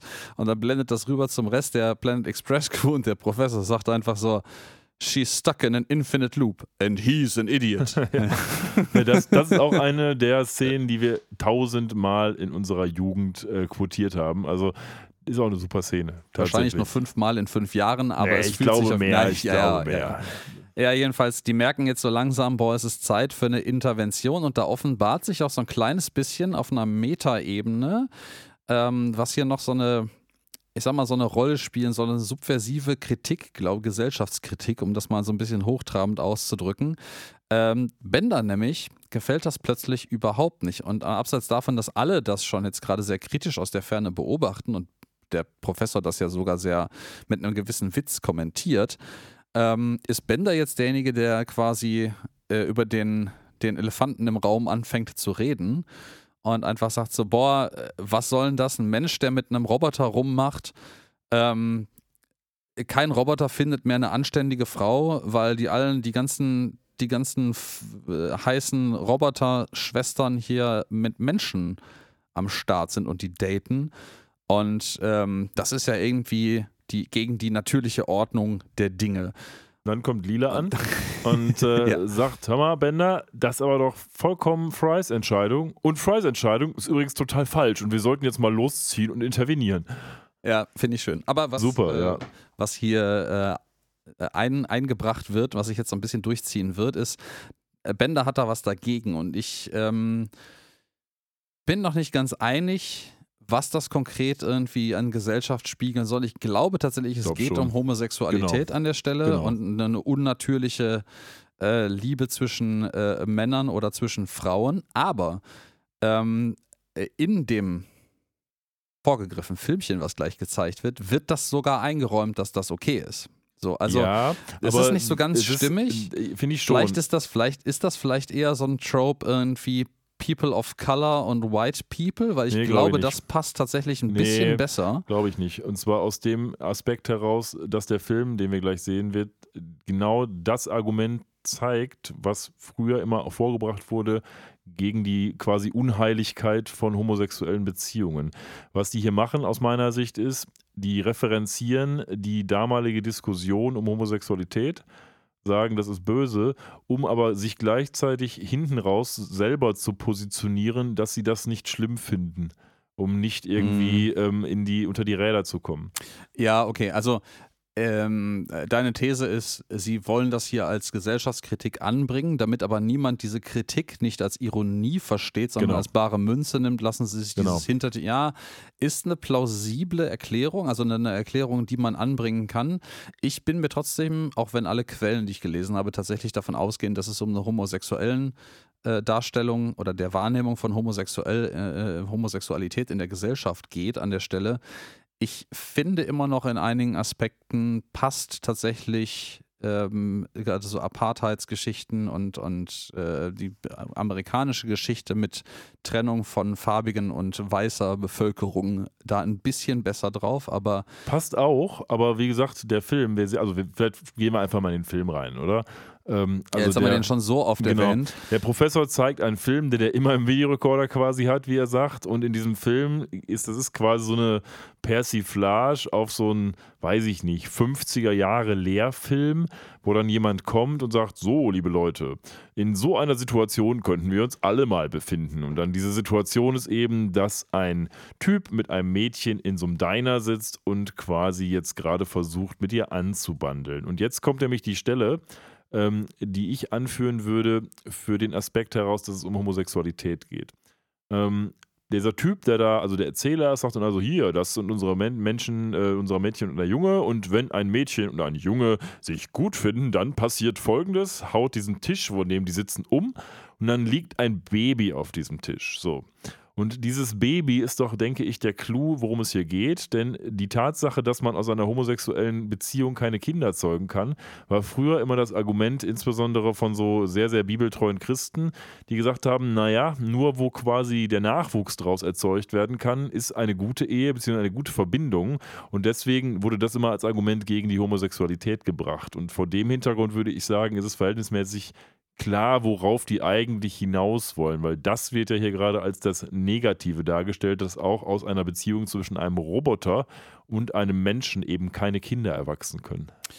Ja, ich habe gerade nebenher auch noch mal ein bisschen in meinen Referenzen nachgeschaut und das wird da ja, wie ich gerade schon mal gesagt hatte, auch vermehrt angesagt. Und ja, dieser Film soll offensichtlich auch einen so 50er Jahre Anti-Homosexualitäts-Kurzfilm, äh, Kurzfilm, Genau. die in Schulen damals wohl gezeigt wurden, als er Erziehungsmaßnahme wiedergeben. Also ja, an der Stelle bezieht sich das ziemlich eindeutig auf darauf, auch ne, genau was du sagtest, ist richtig, dass es natürlich darum geht, dass halt Reproduktion mit, mit unter gleichgeschlechtlichen Partnern nicht direkt möglich ist ähm, und das mit Robotern hier halt auch nicht funktioniert. Wobei irgendwie Roboter sich scheinbar doch ein bisschen vervielfältigen können in dieser Welt, aber das ist ein anderes Thema. Ähm, und äh, Ja. Ja. Was sehen wir denn dann? Also wir sehen quasi die Auswirkungen. Also der Typ, der Erzähler hat dann, ja, stellen Sie sich mal vor, hier würde nicht die kleine Sally sitzen, sondern ein seelenloser Roboter. ein Marilyn dü- Monroe düm. Bot. Dann genau, dann ist also Marilyn Monroe Bot und dann sieht man so eine Szene, wo quasi der Typ mit seinem Marilyn Monroe Bot zu Hause ist und erst die Mutter, dann der Vater und dann äh, seine Nachbarin reinkommt und alle so sagen, hey, willst du dir nicht Geld verdienen, mein Sohn? Nein, nein, ich knutsche mit meinem Bot. So, und willst du nicht mit dem Nachbarsmädchen rummachen? Nein, nein, ich knutsche lieber mit meinem Bot. Und ähm, naja, was wollen sie uns hier sagen? Ähm, dass quasi die Roboter die Gesellschaft zerstören, weil keiner mehr irgendwas machen will, weil er nur mit seinem Bot knutschen will. Mhm. Ich muss sagen, auch wenn ich überhaupt nicht an dieser Kritik von der dem Anti-Gay-Einstellung hier irgendwie rütteln möchte, es ist vollkommener absurder Scheiß, der damals in den 50er Jahren passiert ist und der zum Teil heute immer noch passiert oder wieder anfängt zu passieren in stärkerem, lauteren Maße, dagegen zu wettern. Ähm, ich finde, was zumindest hier in der Darstellung ähm, relativ äh, auf die Roboter zugeschnitten passt sogar ist, dass diese Roboter offensichtlich rein des Vergnügens und des Rummachens entweder geeignet sind oder nur dafür benutzt werden. Das heißt also, da ist offensichtlich, gut, Fry geht ein bisschen auf ein Date mit dem Lucy Lubot, aber die maßgebliche Tätigkeit ist halt schon nur rummachen und viel mehr scheint das halt auch nicht zu sein. Das ist halt offensichtlich in dieser Ausprägung auch nichts, was für eine vollwertige Beziehung zu funktionieren scheint. So wird es zumindest an vielen Stellen hier dargestellt. Und ähm, da finde ich das schon interessant, diesen Aspekt auch, dass das halt quasi einfach auch dein Belohnungszentrum unter Umständen komplett im wahrsten Sinne des Wortes kaputt fickt, äh, wenn du halt dir beliebig an diesem Roboter, der jetzt ja auch als etwas dargestellt wird, was halt keine eigene Seele beziehungsweise ein eigenes Bewusstsein hat, also auch kein Schmerz- oder Leidempfindendes Wesen ist, weil der ja nur gesagt, dass es simuliert, aber es ist keine echte Persönlichkeit, die es wohl ja auch gibt. Also es scheint eine andere Art von Roboter zu sein. Ähm, und ähm, dass es halt rein nur zur Lustbefriedigung geeignet ist und dich halt komplett zerstört. Und da ist diese Darstellung wirklich korrekt. Ja. Ähm, dass dann halt unter Umständen so eine Art Depression darüber eintreten treten kann, dass du halt wirklich gar keine Motivation für mich nichts mehr übrig hast. Das war übrigens immer mein großes Problem mit dem Holodeck auch. Ähm, weil das Holodeck mal zu Ende gedacht Ja. dazu führt, dass eigentlich, es wird ja auch in Star Trek mit Barclay angeteasert, aber das führt auch dazu, dass sich sicherlich eine massive Anzahl von Menschen in der Realität gar nicht mehr zurechtfinden würden, weil die lieber in ihrer Fantasie leben. Aber seien wir ganz ehrlich, das waren auch schon die Argumente unserer Eltern oder der Generationen davor zu Computerspielen Klar. und äh, teilweise Filmen, früher zu Zeitungen. Also ähm, äh, ob die Gesellschaft für solche technologischen Veränderungen bereit ist, je nachdem, wie schnell und wie plötzlich die aus dem Boden schießen, Ja. Stichwort ChatGPT, Weißt du nicht. ähm, weiß man immer nicht so richtig. Aber ich glaube, die Historie zeigt, dass meistens die Negativauswirkungen solcher Veränderungen und solcher Technologien häufig überschätzt werden. Ja, also der Film überschätzt sie jedenfalls definitiv, denn wir sehen danach ein Jahr in der Zukunft quasi, dass alles leer ist auf den Straßen, weil alle nur noch mit ihren Bots knutschen und irgendwie 50 Jahre später springt man dann nochmal hin und dort ist die Menschheit quasi am Ende und ausgelöscht, weil alle Omas und Opas äh, mit ihren Bots um Bett rumknutschen und die Menschheit daran quasi verreckt. Ja, ja. Äh, Schön, als sehr amerikanisch auch, wird als erstes einfach so eine Number One an, an, ich weiß gar nicht, wie die Dinger heißen, so eine riesige Papphand, die man quasi zum Anfeuern und Cheerleaden bei irgendwelchen Football äh, Spielen im Publikum tragen kann. Die weht hier wie so, wie so Tumbleweed durch die Gegend, durch eine menschenverlorene und von Spinnweben überzogene Welt. Natürlich zuerst durch ein Footballstadion, wo sich niemand mehr was anguckt, dann durch ein, Labor, äh, wo auch die ganzen Biochemiker und Wissenschaftler nicht mehr tätig sind, sondern nur noch mit ihren Bots herummachen. Die Ähm, im Übrigen auch immer sich nur küssen. Ja, genau, die machen immer, die sind nur immer am Rumknutschen, da passiert nie mehr. Ja. Ähm, und dann werden hier so Worte in riesengroß eingeblendet vor einem sternbesetzten schwarzen Hintergrund, die dann zu Staub zerfallen, während im Hintergrund alle immer rumknutschen. Im Auch so ein Typ mit einer Pickelhaube ist hier dabei. eine sehr steile These gezogen, nämlich dass die Zivilisation, die Grundlage der Zivilisation immer war, das andere Geschlecht zu beeindrucken. Oh ja. Also oh, ich ja. sag mal so, das ist vielleicht nicht zu 100% falsch, aber in dieser Absolutheit garantiert nicht richtig. Ja, ich, also ich denke, eine ganze Menge treibender Motor war mit Sicherheit äh, dahinter. Auf Aber ja, Fall. ja, ich, ich weiß, woher die These kommt und ich, äh, ja, genau. Und ja, die Welt endet jetzt quasi mit äh, Billy, der ja der Startpunkt, äh, Billy Every, Protagonist äh, war, ja, ja. der Protagonist hier äh, war, indem er auf dem Sterbebett mit dem immer noch nicht gealterten Lucy Lu, äh, nicht Lucy Lubot, sondern Mo Marilyn Monroe rummacht und dann seinen letzten Atemzug tut und verstirbt. Und dann, und das finde ich sehr nett, das ist eine Szene, über die wir ganz kurz mal reden müssen. Das ist sehr meta und das äh, hat sehr viel Interpretationsspielraum im Futurama-Verse. Und dann sagt der Sprecher, und am nächsten Tag, nachdem Billy verstarb, wurde Billys Planet von Aliens zerstört.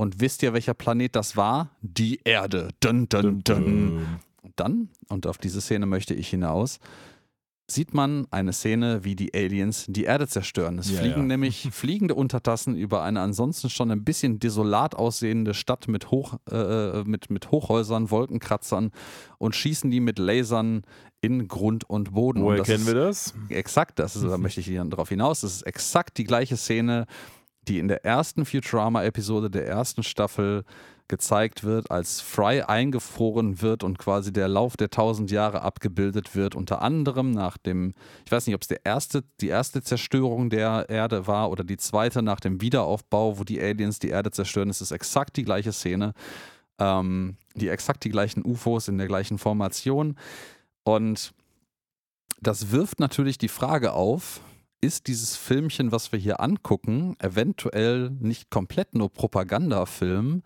sondern beruht es auf wahren Begebenheiten? Ja, habe ich mich auch gefragt und Im Futurama-Universum Ja, ja, klar. natürlich. Und das ist doch, denke ich mal, relativ plausibel. Also diese Technologie kann ja durchaus schon vorhanden gewesen sein und es ist ja mittlerweile auch illegal, Mhm. wie wir herausgefunden haben, glaube ich, oder? Ich weiß es nicht. Also schön finde ich im Übrigen ein kleines Detail noch am Rande, damit diese, dieser Film jetzt abgeschlossen erzählt ist. Eingeblendet am Ende als Logo, ich mutmaße Urheber, wird äh, der Krokodilpapst, Der Space Pope, ja. der Space Pope. Ähm, also es ist auch so ein bisschen schön im Geiste, das äh, halt Geistliche hinter einem derartigen Video stecken. Ähm, ich stelle gerade fest, ich würde mal, und vielleicht recherchiere ich das im Nachhinein mal einfach, wahrscheinlich habe ich bis zur nächsten Aufnahme das wieder vergessen, das zu erwähnen, aber ich glaube, ich würde mal echt gucken, ob es diese Filme, die hier referenziert werden, irgendwo zu anzugucken gibt, weil mich mal interessiert, wie so ein Film eigentlich wirklich aussah und wie absurd der aus heutiger Sicht erscheint, auch wenn der eigentlich in meiner Auffassung in den 50er Jahren schon absurd gewesen sein muss, aber ich glaube, man unterschätzt, wie anders die Sicht der Menschen damals Und war. YouTube ist dein Freund, würde ich mal sagen. Ja. Kann man mal gucken. Man findet ja auch die äh, Disney-Nazi, Anti-Nazi-Propaganda, nicht die Disney-Nazi-Propaganda. Ja, Die schon sagen, wir wollen nicht von Disney Disney verklagt werden. Nazi-Propaganda im Internet, wenn man sucht. Ähm, falls einige unserer Zuhörenden das noch nicht kennen, das war vor einigen Jahren für mich irgendwie so eine Offenbarung, dass Disney im Zweiten Weltkrieg auch amerikanische Kriegspropaganda-Kurzfilme mit Donald Duck und Mickey Mouse gemacht hat. Unter anderem, und ähm, den kann ich sehr empfehlen, gibt es The Führer's Face, also der Führer's Face. Ähm, das ist äh, ein Film, wo Donald Duck in einer äh, Nazi-Waffenfabrik arbeitet, als quasi, ich sag mal, Zwangsarbeiter. Sehr krass. Ähm, zieht euch das rein, wenn ihr Bock darauf habt. Es ist ein interessantes Stück Geschichte. So, das interessante Stück Geschichte, was wir jetzt gerade in unserer Folge gesehen haben, nämlich diesen Lehrfilm, hatte, der hatte leider keine großen Auswirkungen auf Fry, denn Lila fragt noch so, Fry, hast du jetzt was gelernt?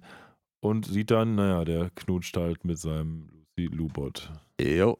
Aber ehrlicherweise, diese Lehrfilme in Schulen, also wir wissen zumindest, wie solche gerade so Sex-Education-Filme äh, als ein aufstrebende, pubertierende Jugendliche aufgenommen worden sind oder mancher anderer solcher Fingerzeig erhebender, mach das bloß nicht und sei nicht so dumm.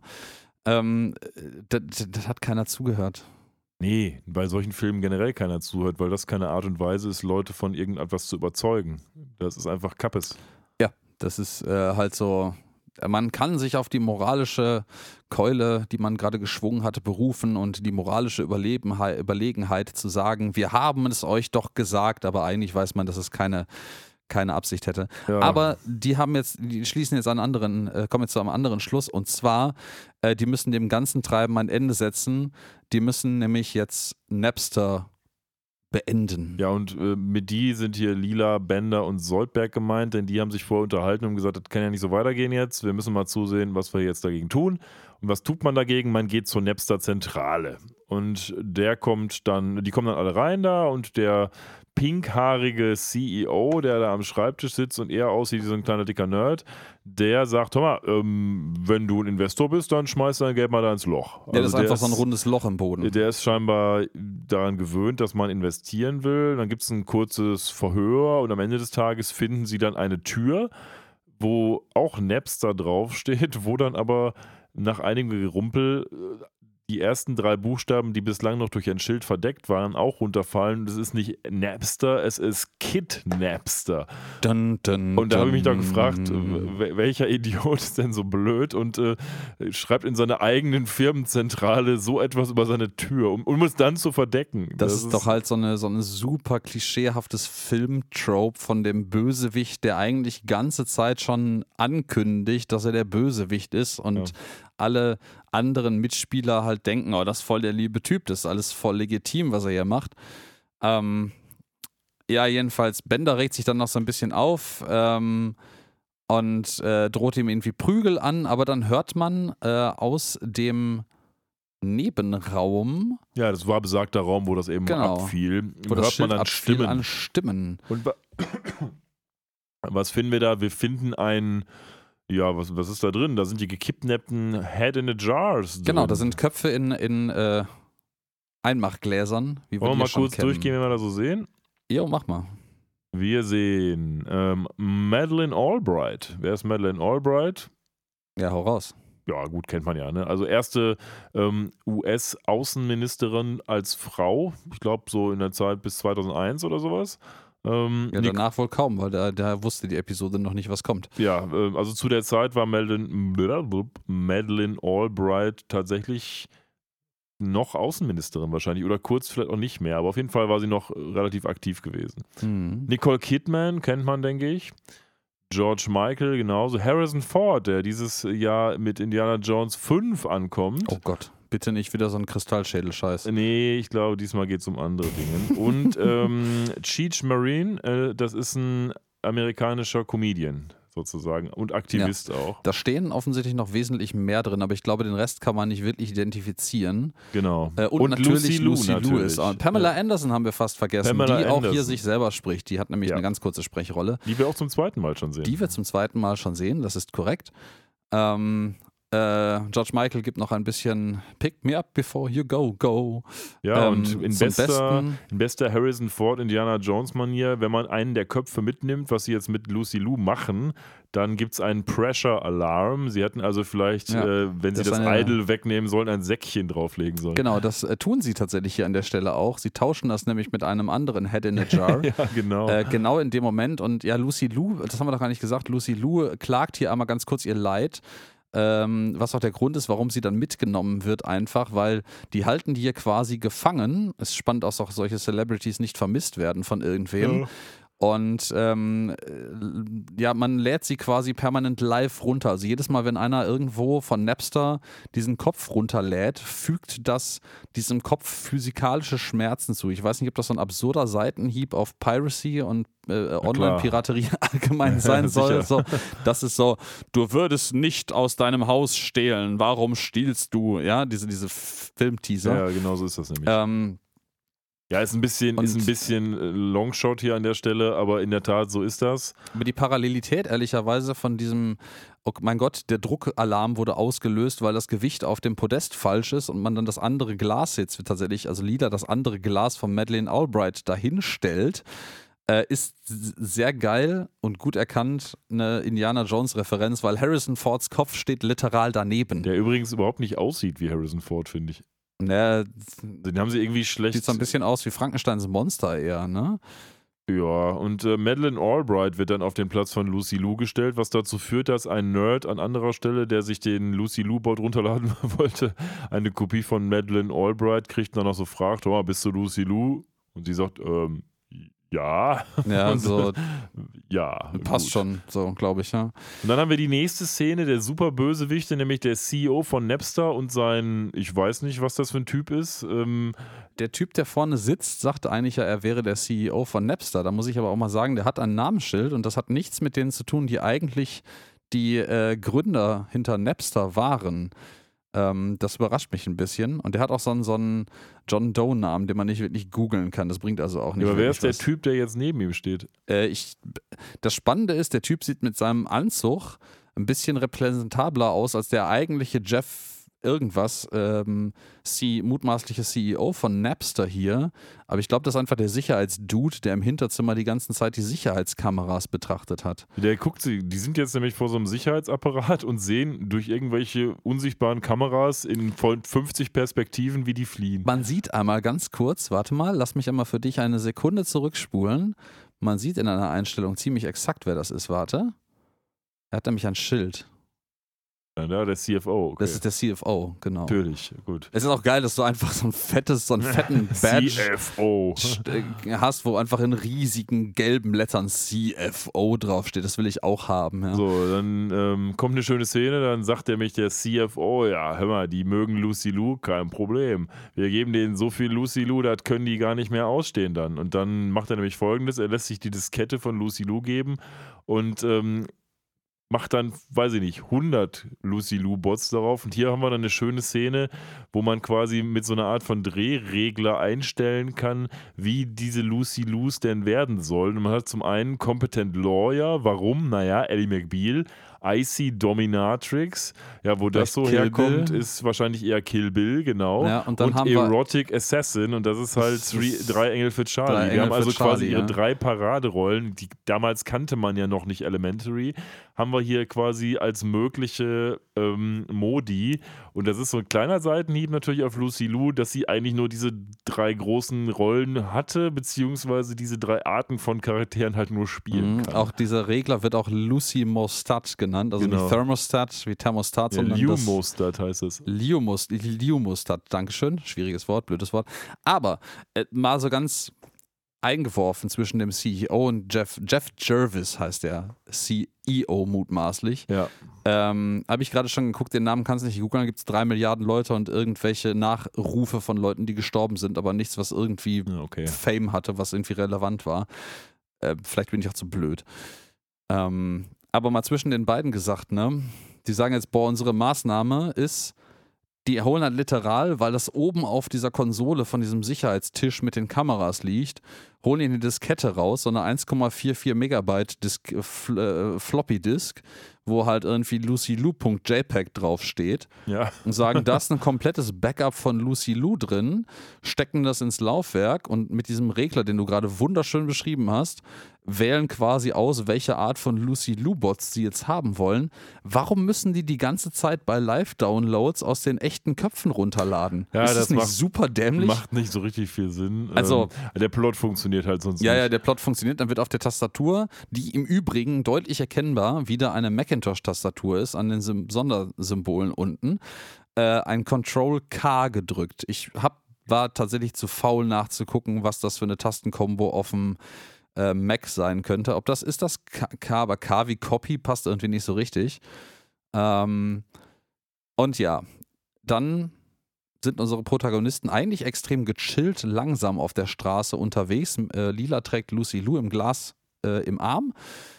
Dafür, dass sie die gerade zurückgekidnappt haben, sind die echt ein bisschen zu entspannt unterwegs. Und ich finde ehrlicherweise, die sollten eigentlich mal zur Polizei gehen oder sowas, statt einfach so lustig über die Straße zu spazieren. ja, ja, das und stimmt. dann treffen sie auch auf die erste Sexy Assassin Lucy Lou Kopie, die in so einem blauen Leuchten ihnen in so einem schwarzen Spandex-Anzug gegenübersteht und dann Was ist das eigentlich für ein Eintritt, sagt sie? Sagt nämlich, ich bin Lucy Lou, give me your spines. das, äh, ja, ja, ich will. Ist das, ist, das so ein, ist das so ein Mortal Kombat-Ding? ja, das vielleicht? hört sich fast so an. Also, ich glaube, weiß ich nicht, aber gebt mir eure Rückräder. Das Äh, ist dann super. finde ich schön. Ja, und die, die echte Lucy Lou im Glas ist auch überhaupt nicht begeistert über diese Performance, weil das ist echt nicht die Publicity, die sie brauchen kann an der Stelle. Und nachdem äh, die Lucy Lou-Kopie jetzt äh, Seuteberg und Bender platt gemacht hat, geht es jetzt auch Lila, die ihr Original in Armen trägt, an den Kragen. Es gibt so einen Kampf zwischen Lila und Lucy Lubot Nummer 1 und jetzt gibt es natürlich wieder dieses typische, ja, zum einen sexy Frauen kämpfen und zum anderen Lila ist halt auch wehrhaft und Mhm. die kickt dann den Lucy Lubot gegen so einen ähm, Hydranten und Bender macht den nochmal auf und äh, dann stirbt der erste Lucy Lubot quasi an Wasserschaden. Genau, eine meiner Quellen sagte, dieser Kampf zwischen den beiden ist parallel gebaut zu der Trainingsszene von Neo und Morpheus äh, in Matrix 1. Erinnere ich mich jetzt nicht dran. Ähm, An den in diesem Hydranten. Dojo, wo die Ja. sich gegenseitig gegen die Ach so. Holzwände knüppeln. Das kann sein, ja. Ich, äh, ja, also für mich sieht das jetzt nicht eins zu eins eindeutig so aus, weil es zugegebenermaßen mittlerweile eine ganze Menge ähnlicher Szenen gibt, aber damals war Matrix 1 halt zeitlich auch noch extrem nah dran. genau, Also vielleicht ist das 99. im Zeitgeist tatsächlich eindeutig gemeint. Vielleicht sind die Kampfbewegungen, die hier am Anfang ausgeführt werden, auch tatsächlich die identischen. Kann auch sein, habe ich mir jetzt nicht parallel angeguckt. Nehmen wir mal so hin. Gut, Lucy Lou, Sexy Assassin Nummer 1, wird Down. hier äh, mit Wasser gefüllt und down. Das Lustige ist, dass hier so ein Meme eingeführt wird für den Rest der Episode, dass äh, Bender immer für den Lucy Lou-Kopf so eine sassy Handbewegung Ja. mit Schnips, Schnips macht, ja. Genau. Und ähm, ja, Nummer eins ist down. Problem, Aber ja, da kommen noch viele da mehr. gibt es noch 100 Stück mehr. Die kommen jetzt in so armeeartige Informationen in paramilitärischer Art und Weise heran. Und dann heißt es Flucht ergreifen. Ja, das die ist echt fliehen. zu viel. Und, und was aber hier jetzt auch ein bisschen absurd ist, ähm, die machen jetzt einfach Krieg. Ne? Die sind ja, ist, eigentlich sind die ja, das darauf programmiert, unsere, äh, äh, unsere hier äh, äh, Rückkidnapper zu fassen Ja, genau. und zu verhindern, dass die irgendwie weit kommen mit Lucy Lou. Und die hauen einfach alles Und kurz die hauen und einfach klein. alles kurz und klein. Verstehe also die ganze nicht, Straße soll. verprügeln Sepp Brannigan, der total zufällig da rumsteht und äh, von den sexy Lucy Lou Kopien irgendwie platt gemacht wird. Und wir kommen dann an in Löws Aleph Plex, einem Multiplex-Kino, wo, wer hätte es gedacht, Charlie's Angels 3, The Legend of Charlie's Gold Den es, glaube ich, nicht gibt. den es nicht gibt. Es soll der 2007 Classic-Film sein. Ähm, ja. Läuft und wer sitzt natürlich im Publikum? Ja, Fry und der Lucy Lou Bot. Weil man muss die jetzt ja Exakt. alle wieder zusammenführen. Ja, da, dann kommt im Kino noch eine wunder, wunderbare Szene, die damals auch bei uns ein, ein, ein Running Gag eine ganze Weile lang war. Ähm, Fry sagt nämlich jetzt noch so mit, mit Kamerablick auf Fry und Lucy Lubot im Publikum, man weiß noch nicht so genau, was auf der Szene, auf der Leinwand passiert. Meinst du, das ist der beste Film, den ich je gesehen habe? Da gibt es einen Vampir und eine Explosion drin. Und äh, dann kommt exakt die Szene, äh, Charlie's Angels, die drei Mädels, auch mit Cameron Diaz hier eindeutig zu erkennen. Drew Barrymore. Und Drew Barrymore und Lucy Lou natürlich stehen hier in einem Gewölbekeller um einen Sarg herum und äh, Cam Cameron Diaz öffnet den und es kommt einfach ein Vampir raus, der sich aufrichtet, macht und explodiert. ja. Das ist- das ist- Aber ich will auch die so Dialoge sind. Situationskomik und Random Humor zu erklären in, in feinsten Details ist immer unfassbar unlustig, aber Ich finde übrigens, das nur noch vorweg Zieht gesagt, euch den, das rein. den Dialog vor diesem Sarg öffnen super. Da ist Lucy Lou sagt nämlich, ja, wir können den Sarg nicht einfach aufmachen. Und Cameron Diaz antwortet, aber Lucy Lou, ähm, dieser Sarg wird sich doch nicht von selbst aufmachen. Ja, ja, ja. Ja, ja. Und äh, ja, dann äh, ja, sind die beiden wieder am Rummachen im Publikum nach dieser Szene. Und dann kommen unsere Protagonisten mit der echten Lucy Lou im Arm auch rein. Ja, die findet das nicht so doll, Nee, die, boah, so die finden das steht. überhaupt nicht geil, was da passiert. Und ähm, so, sag mal, liest dir mal den, also äh, äh, Fry checkt doch nicht, wer das sein soll in dem, in dem Glas, was halt auch echt keinen Sinn macht. Und man so, ey, du Braino, lies mal bitte das Schild.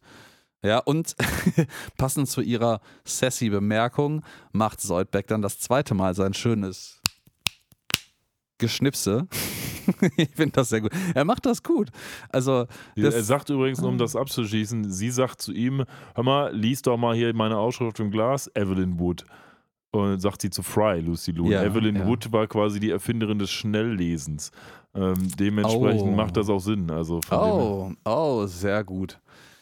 Ja, dann sehen wir noch irgendwie eine nichtige Szene aus dem Film, wo unsere drei Engel ein bisschen zerstörter sind als vorher, aber dann äh, schreitet die Armee der Lucy Lubots durch die Leinwand in den Kinosaal. Also Kickt Ass. So bei- kickt bei Ass. allen. Also so, da wird kein Bubblegum gechewt, aber da wird eine ganze Menge Ass gekickt. Das ist so ein bisschen wie die Folge, wo Mom die Weltherrschaft haben will und deswegen die Welt zerstört mit ihren Robotern. Das macht auch nur so halb Sinn. Ja, aber man muss hier immerhin anerkennen, äh, die Armee an Lucy Lubots hat sich hier scheinbar wieder zusammengefunden und geht zumindest in ihrer groben Richtung auf ihr Ziel zu. Also Ja. die zerstören zwar alles random auf dem Weg, ohne dass es notwendig wäre, verprügeln hier Soldberg noch mit so einem Stück von einem Sitz äh, und diverse andere Dinge. Der Arme kriegt hier echt richtig auf die Fresse. Und ähm, ja, Lila macht dann noch so ein Anti-Piracy-Statement mit, oh, Napster sagt, dass illegale Kopien noch nie jemandem Schmerzen Ja, zugefügt während haben. Soldberg da vermöbelt wird. Ja, äh, man flüchtet sich jetzt hier in den Projektorraum.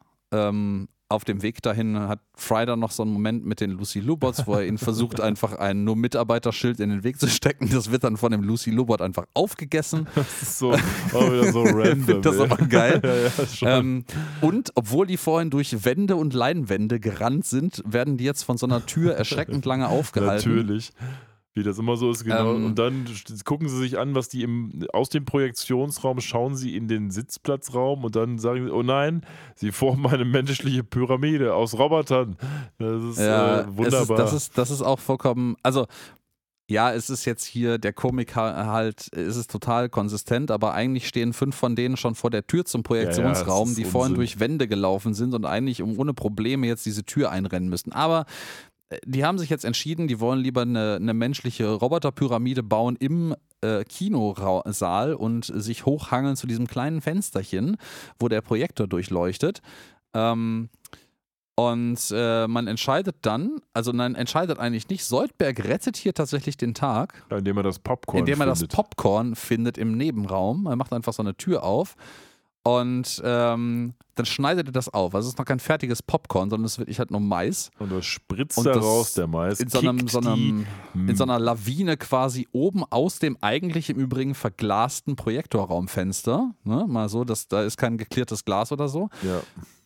Und das landet alles unten im Kinosaal und ertränkt die ganzen Lucy Lou-Bots. Ja, in Popcorn ähm, denkt man erstmal, allerdings können die natürlich essen oder jedenfalls können sie das Popcorn aufnehmen. Sie haben ja auch gerade das Schild gegessen, warum also auch nicht das Popcorn?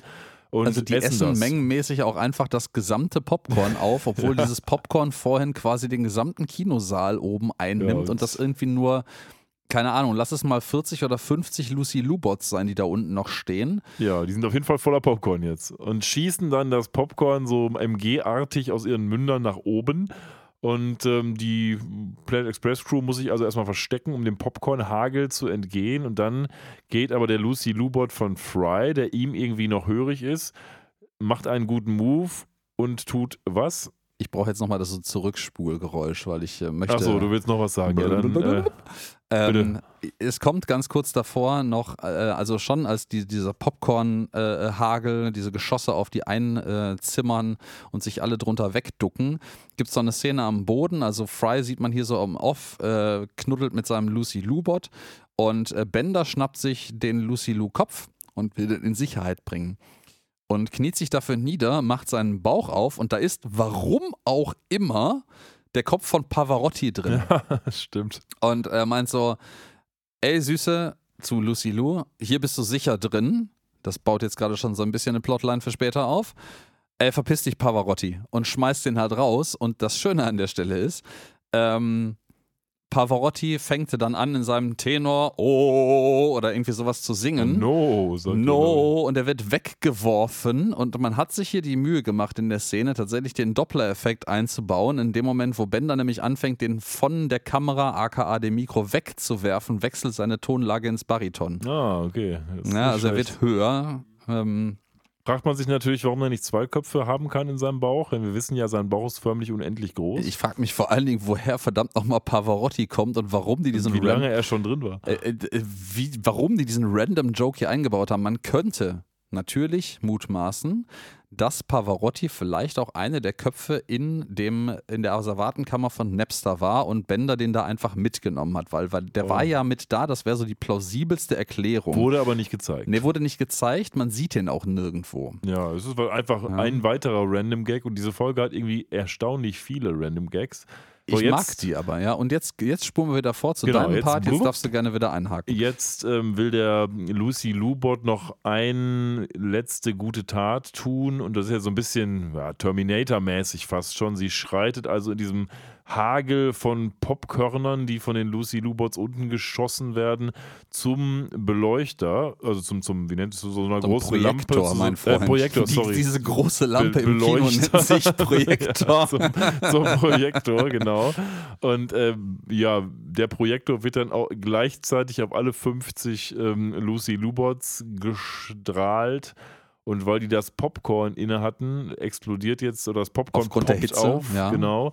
Ähm, und die explodieren alle. Und damit hat sie den Tag gerettet. Und naja, jetzt steht Fry vor dem letzten Dilemma, denn die richtige Lucy Lou sagt jetzt, hör mal, du hast meine letzte Kopie, wird Zeit, dass auch die verschwindet. Und Fry muss sich jetzt entscheiden, ob er seine Celebrity behalten will oder nicht. Und entscheidet sich dann tatsächlich natürlich gegen die Raubkopie. Hat, die hat hinten so einen Schalter, dieser Roboter, da kann man ihn deleten. Stellst du dir nicht auch die Frage, warum er diesen Schalter beim Rummachen nicht schon mal aus Ja, Versehen gedrückt hat? das Das ist so ein halt riesiger so. roter Button auf ihrer rechten Schulter einfach. Das ist halt so wie der Schalter von Data, wo man ihn ausschalten kann, der sonst wo ist irgendwo und der auch zufällig natürlich nie gedrückt wird, aber jeder weiß immer, wo er ist. Ähm, ja, was macht er also? Das einzig Richtige, er drückt den Delete-Schalter. Es gibt noch eine süße Szene zwischen beiden, wo Lucy Lou ihm sagt, ich werde dich immer lieben und ich werde dich nie vergessen. Memory deleted. Und äh, ja, dann war es das mit dem Lucy Lou-Bot. Ja, und äh, dann war es das tatsächlich auch mit dieser Episode. Oder kommt da noch irgendwas? Nee, ich äh, glaube, dass. Ach nee, doch, doch, da kommt noch ein wichtiger Punkt. Plot-Twist. Bender, der vorhin die ganze Zeit dagegen war, dass Fry den Lucy Lou-Bot datet, offenbart jetzt, dass er jetzt mit dem äh, Kopf im Glas von Lucy Lou zusammen ist und die knutschen jetzt irgendwie rum, wie auch immer das durch das Glas funktionieren soll. Ja, und es gibt noch eine Herzausblendung dann. Ja, und einen grummelnden Fry, der auch noch in das Herz hereintritt. Ja. Ähm, Weil er gerade ein Opfer gebracht hat. Das kann man ja verstehen vielleicht. eh, schon ein bisschen. Allerdings, diese Endszene nährt wieder meine Theorie, dass es hier bei dieser Kritik, die damit angebracht wird, auch um die äh, Trennung von farbiger und, also nein, farbiger ist, glaube ich, heute das falsche Wort, es tut mir leid. People of äh, Color. People of Color oder Persons of Color und äh, den, den Old White Men gewissermaßen sein. Man kann das so könnte. lesen, ob das jetzt so gewollt war, man weiß es nicht, aber es ist eine Allegorie sicherlich auf beides. Mhm. Und damit schließt mit diesem wunderbaren Herzchen und einem grummelnden Fry unsere Episode, die wir hier besprechen und Ja. auch unsere Episode, die wir im Podcast gerade produzieren, noch nicht neigt ganz. sich dem Ende zu, aber noch nicht ganz. Ja Wir sind was. nämlich noch mit unserer Poplar-Bewertung nicht durch. Die müssen wir nämlich noch machen. Mir fällt fiel im Übrigen beim letzten Mal auf, dass wir gar nicht so häufig erwähnen, dass diese Punkte, die wir vergeben, eigentlich Poplar sind. Ich glaube, wir haben das ein paar Mal einfach Punkte genannt. Ja, das, das kann sein. Wir nennen sie einfach jetzt weiter Poplar. Poplars, Pop- genau. Poplars, ja. Ja, ähm, was wir, glaube ich, noch nicht erwähnt haben, ist, dass diese Episode eigentlich relativ schlechte Bewertungen bekommen hat. Ja, hat mich ganz Äh, erstaunt. muss also die sagen. Einspielergebnisse, also die, die Zuschauerzahlen waren noch relativ schlecht. Ich hatte allerdings keinen Kontext mehr dazu äh, herangezogen, ob vielleicht der Sendezeitpunkt einfach ungünstig war. Aber ähm, ich weiß nicht. Willst du? Soll ich? Kann anfangen, wenn du ja, willst. dann guck mal, dann lasse ich dir den Vortrag. Also, heute. was haben wir denn heute hier aufs Tablett bekommen? Ich fand als erstes, das habe ich jetzt schon ein bisschen herausgestellt, aber ich muss es jetzt am Fazit nochmal herausstellen. Ich finde, diese Episode schafft es, total random zu sein, aber in einer guten Art und Weise random zu sein. Weil wir haben schon viele Futurama-Episoden gesehen, die auch so einen randomisierten Humor hatten, der aber irgendwie nicht gezündet hat. Hier sind die, diese Random Gags alle gut.